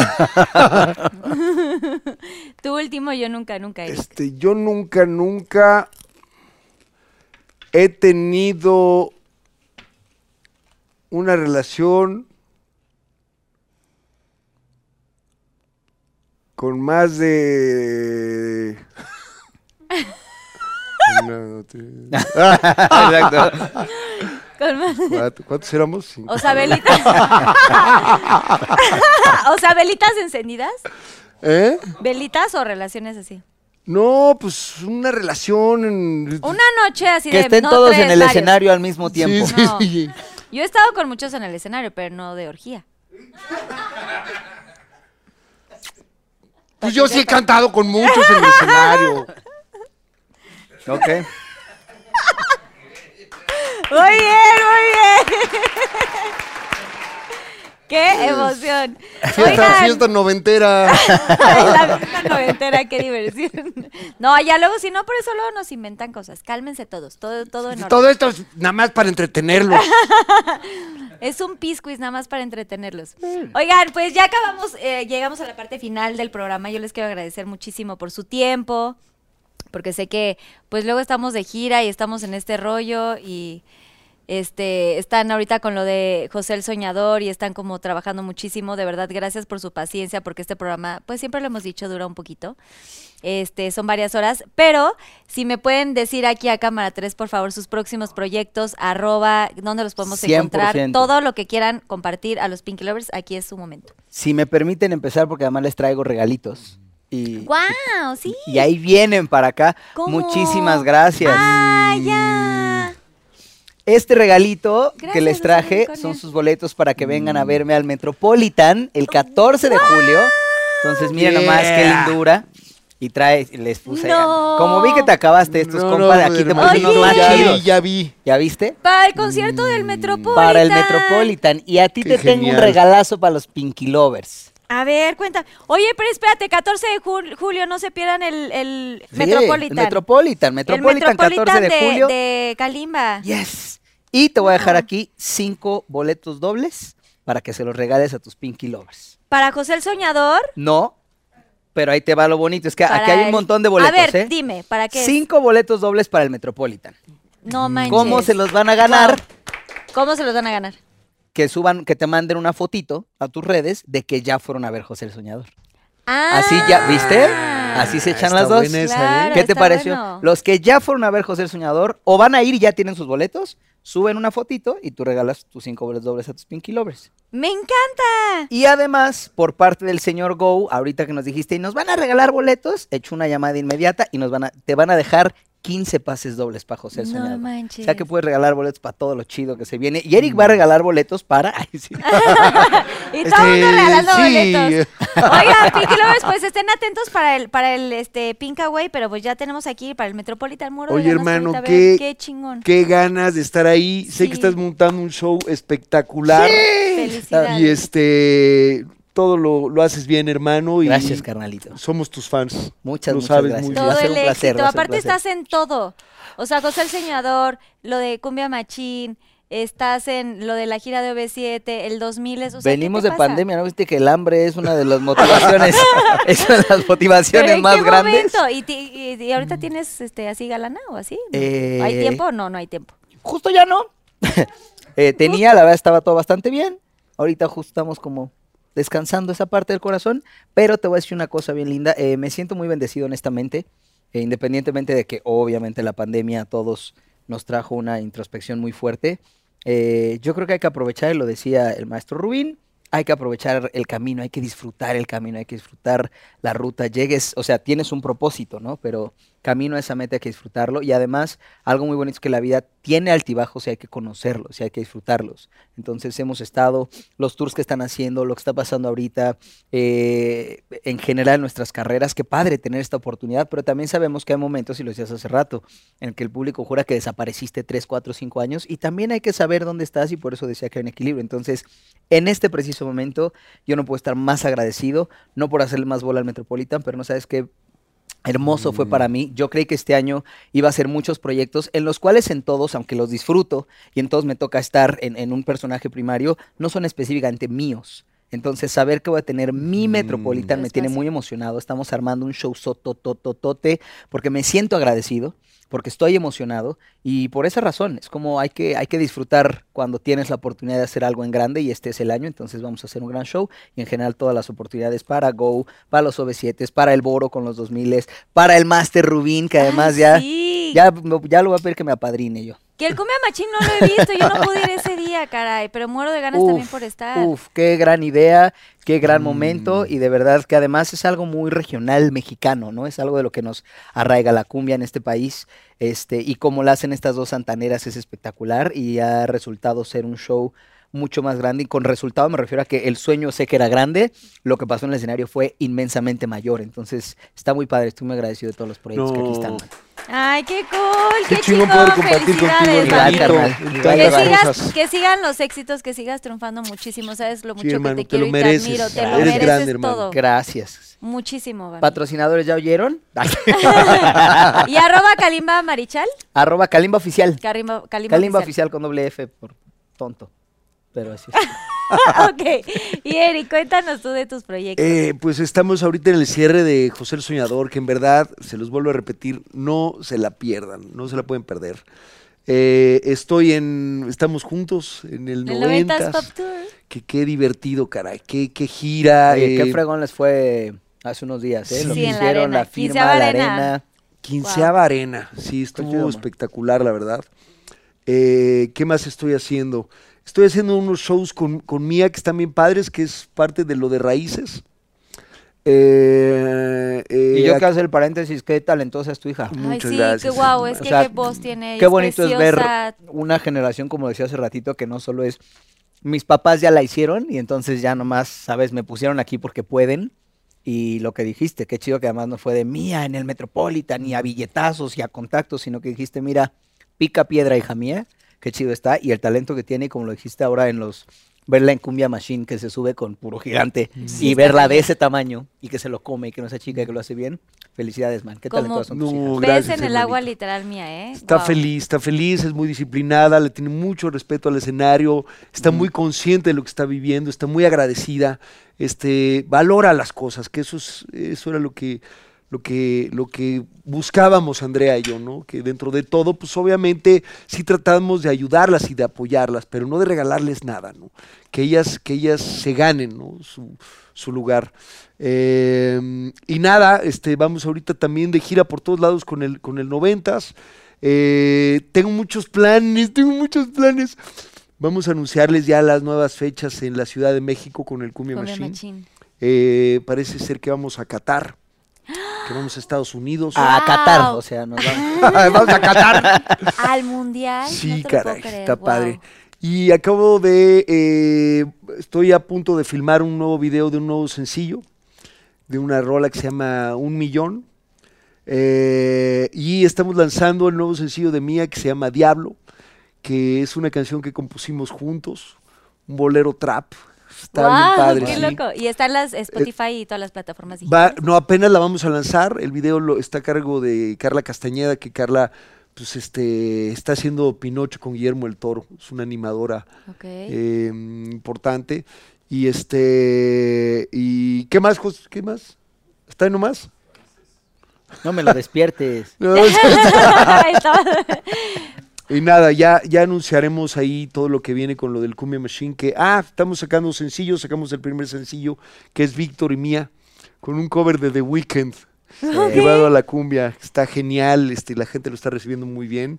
Y, conforme vayamos a- eh, avanzando con este proyecto, sale ahora un sencillo de Eli Guerra inédito, un tema inédito de cumbia que está increíble. Y, y eso es un poco también la jugada con esto de la cumbia, estar eh, proponiendo estas versiones de rock, de pop, traídas a la cumbia. A la cumbia. Qué diversión. Aparte la cumbia es, o sea, nos acompaña y va siempre con nosotros, ¿no? Como yo. Muy cañón. ¿Y tus redes sociales, Eric? Eric Rubín, este, creo que también soy oficial, este, creo sí. Por ahí, sí. Eric ¿saben? Rubín. Si no métanse las mías, yo lo sigo. Ahí lo, ahí lo tengo. Síganme. y Síganme, yo lo tengo a él. después. Es que a veces lo cambias, lo cambias porque, Te cambia porque qué. porque te los ganan, ¿no? O sea, Sí, la- yo creo luego que te cuando me ganan metí el- ya, Eric, ah, ya existía el Eric- Enrique Rubén, entonces ya Eric Rubén. Dice, bueno, off. Gracias por estar en Pinky A Promise. ti, querida, te queremos. Yo muchísimo. Oigan, si no se olviden de las de las redes sociales de noventas también me voy a aventar el gol. Mm. Porque lo voy a poner aquí, ¿se puede? Porque vamos a estar de gira también por Estados Unidos. Seguramente tú también vas a estar, ¿no? Algo así dijo Ari. Sí, de hecho. Como que sí. igual y te subías ahí algunas. Sí, ahí tenemos, vienen, vienen varias cosas, varias cosas buenas. Estaría buenazo, pero no se pierdan también las redes sociales del noventas. Y por último, ya viene el Pinky Promise, chavos. Pon tu dedito, Bambi. ¿Alguna confesión, algo que quieran contar, algo, algún mensaje a la gente, a los Pinky Lovers que nunca, nunca antes hayan dicho? Es como una galleta de Pero ya chocolate, me ¿viste? sí voy a insultar, mami. Siempre me agarra el dedo. ¿Ya se podíamos soltar o no? Sí, era solamente un ratito. Ok. Bu. ¿Y entonces qué teníamos que hacer? Una... Pues alguna confesión o algún mensaje eh, que quieran decirle a los Pinky Lovers aquí a Cámara 3 para despedir el Por programa, favor, que es tú- una parte nada más me acordé de, de esta escena que Almost Famous. ¿Te acuerdas que ya se van a estampar? Ah, y entonces, sí. este. Ay. eh, Ay, no, más quiero decir que todavía estoy enamorado de ti. Y va, y no- y no se ya. embarran. Y ya después ya. Mm, aterricen así todos, Bien serios. Este. mm, me voy a robar la frase de- del señor Rubín y yo creo que se lo quiero dejar a todos. Es maravilloso. Disfruten el camino. Disfruten el camino un montón. Pásenla bien, pásenla chido. Tengan metas, tengan propósitos. Pero cuando llegas allá te das cuenta que pa- para escalar una montaña tardas el entrenamiento, el buscar el equipo, el acondicionamiento. Y si llegas arriba y no disfrutaste toda esa parte, vas a ver qué vacío se siente. Entonces es llegar arriba satisfecho de todo lo que tuviste que pasar y llegar hasta arriba como puedas, ¿no? Porque también el que no llega hasta, hasta arriba luego vive frustrado. Entonces tú lucha, pártetela todos los días, pero disfrútalo y agradece. Agra- El agradecimiento es así Primordial. la clave, ¿no? Cuando vives agradecido te das cuenta qué bonito realmente está todo. Bien, muy bien, Kalimba, gracias. ¿Y tú, Eric? Algo que no sepan. Algo que no sepan los Pinky Lovers, o yo, o, o Kalimba. Lo diré, no lo diré, no lo diré. Ándale. Todo queda aquí. dicho que algo de mí, ¿no? Es verdad, es verdad, sí calzo grande. Pero sí se sabía, No, no, por, ¿sí sabía? ¿Se rumoraba? se rumoraba. No, es puro, puro- pura mercadotecnia. No, ¿qué será? ¿Qué será? ¡Ah, sí! Esto ¿Qué? está bueno. Fíjate. Yo estaba usando mi traje de José el Soñador, como normalmente él lo usaba función con función. Y me di cuenta que los boxers pues, se veían feos, ¿no? Entonces, ¿por qué no decidí? No, pues necesito, se llama suspensorio, sí, ¿no? Necesito un suspensorio. Pero, pues, oye, pide un suspensorio, por favor. No, sí, ya te lo van a traer. Pero decidí, no, pues, pues a capela, ¿no? A capelo. Y entonces, pues decidí así con el trajecito azul. No, pues no hay bronca, ¿no? Sí, sí, jala. Pero no me lo había probado con el blanco, porque después uso uno blanco. Este. No me lo había probado con el blanco, y menos con la luz de frente, y menos con el público. Salgo y el público está aquí. Cabe mencionar que el público está aquí y yo estoy aquí. yo estoy aquí. Pues salió ahí por ahí una fotografía que yo no he visto, pero que Andrea ya vio, en donde pues Se te ve sí, todo el se me ve todo el champiñón. Todo, o sea, ya va, va a ser nota. Y Pinky entonces- Lovers a buscar la foto. ¿Y, y qué? Y no, pues nada, o sea, llegaron los periodistas a enseñársela a Andrea. ¿Qué onda? ¿Cómo ves? ¿Qué onda? Ella, o sea, llegó a la Ella lo diciendo, "Oye, reconoció. ¿qué- Ella reconoció, no. sí es él. Ajá. Se la ¿Por qué no usas calzones? que muerto, ¿no? ¿Por qué no usas calzones? Ah, no, pues es que en esa función fue el- no sé qué, y pues quise probar. Y entonces pues, por ahí anda esa fotografía que seguramente en algún momento saldrá a la, a ¿Qué le salir. Andreita? ¿Reconoce usted este cuerpo? este perfil. Ese sí. Obvio, sí lo reconoció. perfil. Bueno, pues ya muchas gracias. Gracias de verdad por sus, eh, sus experiencias, por abrir su corazón, por compartir este secreto que ya mañana seguro va a ser Eh. viral. Pinky Lovers, búsquenlo en todas sus redes sociales y así para que encontremos esa foto ¿Por primordial. qué creen que me dicen el Taguenlo. champiñón? Y taguenlo. Taguén, obviamente. sí. Oye, ¿qué onda con Comando? ¿Cuántos tienes? ¿Qué onda? Eso ya no contaste. No, pues este, seguimos creciendo afortunadamente. Acabamos de abrir Lomas, este, vamos a la Roma, este, y ya hay planes para hacer otros países. Entonces, este, sí, estamos ahí creciendo. Es un proyecto que la verdad, eh, pues me, me, me ha traído muchas alegrías porque además es algo que me aplico yo, ¿ves? Eh, y sé que funciona porque lo he probado. No, no, la verdad está bien padre y me, me, me hace muy feliz. Y nada, vayan a probarlo. Y se este, te- en verdad, jala, jala, está bien padre, te la pasas bien. Y te sientes bien y se te ve también. O sea, tú no Sí, puedes vender algo. No, que, bueno, o sea, se le ve. Sí, pero mis 84, ¿ven cómo si? Cállate. Oiga, pues gracias por estar aquí. Gracias a todos los que hacen posible Pinky Promise, sobre todo a los Pinky Lovers que se conectan semana con semana. Gracias a toda la producción, a toda la gente que, que viene con el talento que, que nos hacen llegar a este talento tan increíble y tantas horas. A Susana Unicornia, por supuesto, y a nuestras invitadas especiales, ganadora Jerry y su mami. Bravo, gracias por estar aquí. Y si les gustó este capítulo, compártanlo, suscríbanse al canal, denle mucho like y si me ayudan a firmar el Wall of Fame, por favor. Claro que Invitadazos. sí. Y que Dios los bendiga. Nos vemos en el próximo episodio de Pinky Oye, Promise. ay, ay, Besos. ay. Oh, es que oh, se me queda el micrófono por acá. Oh, oh, oh, oh, oh, oh, oh.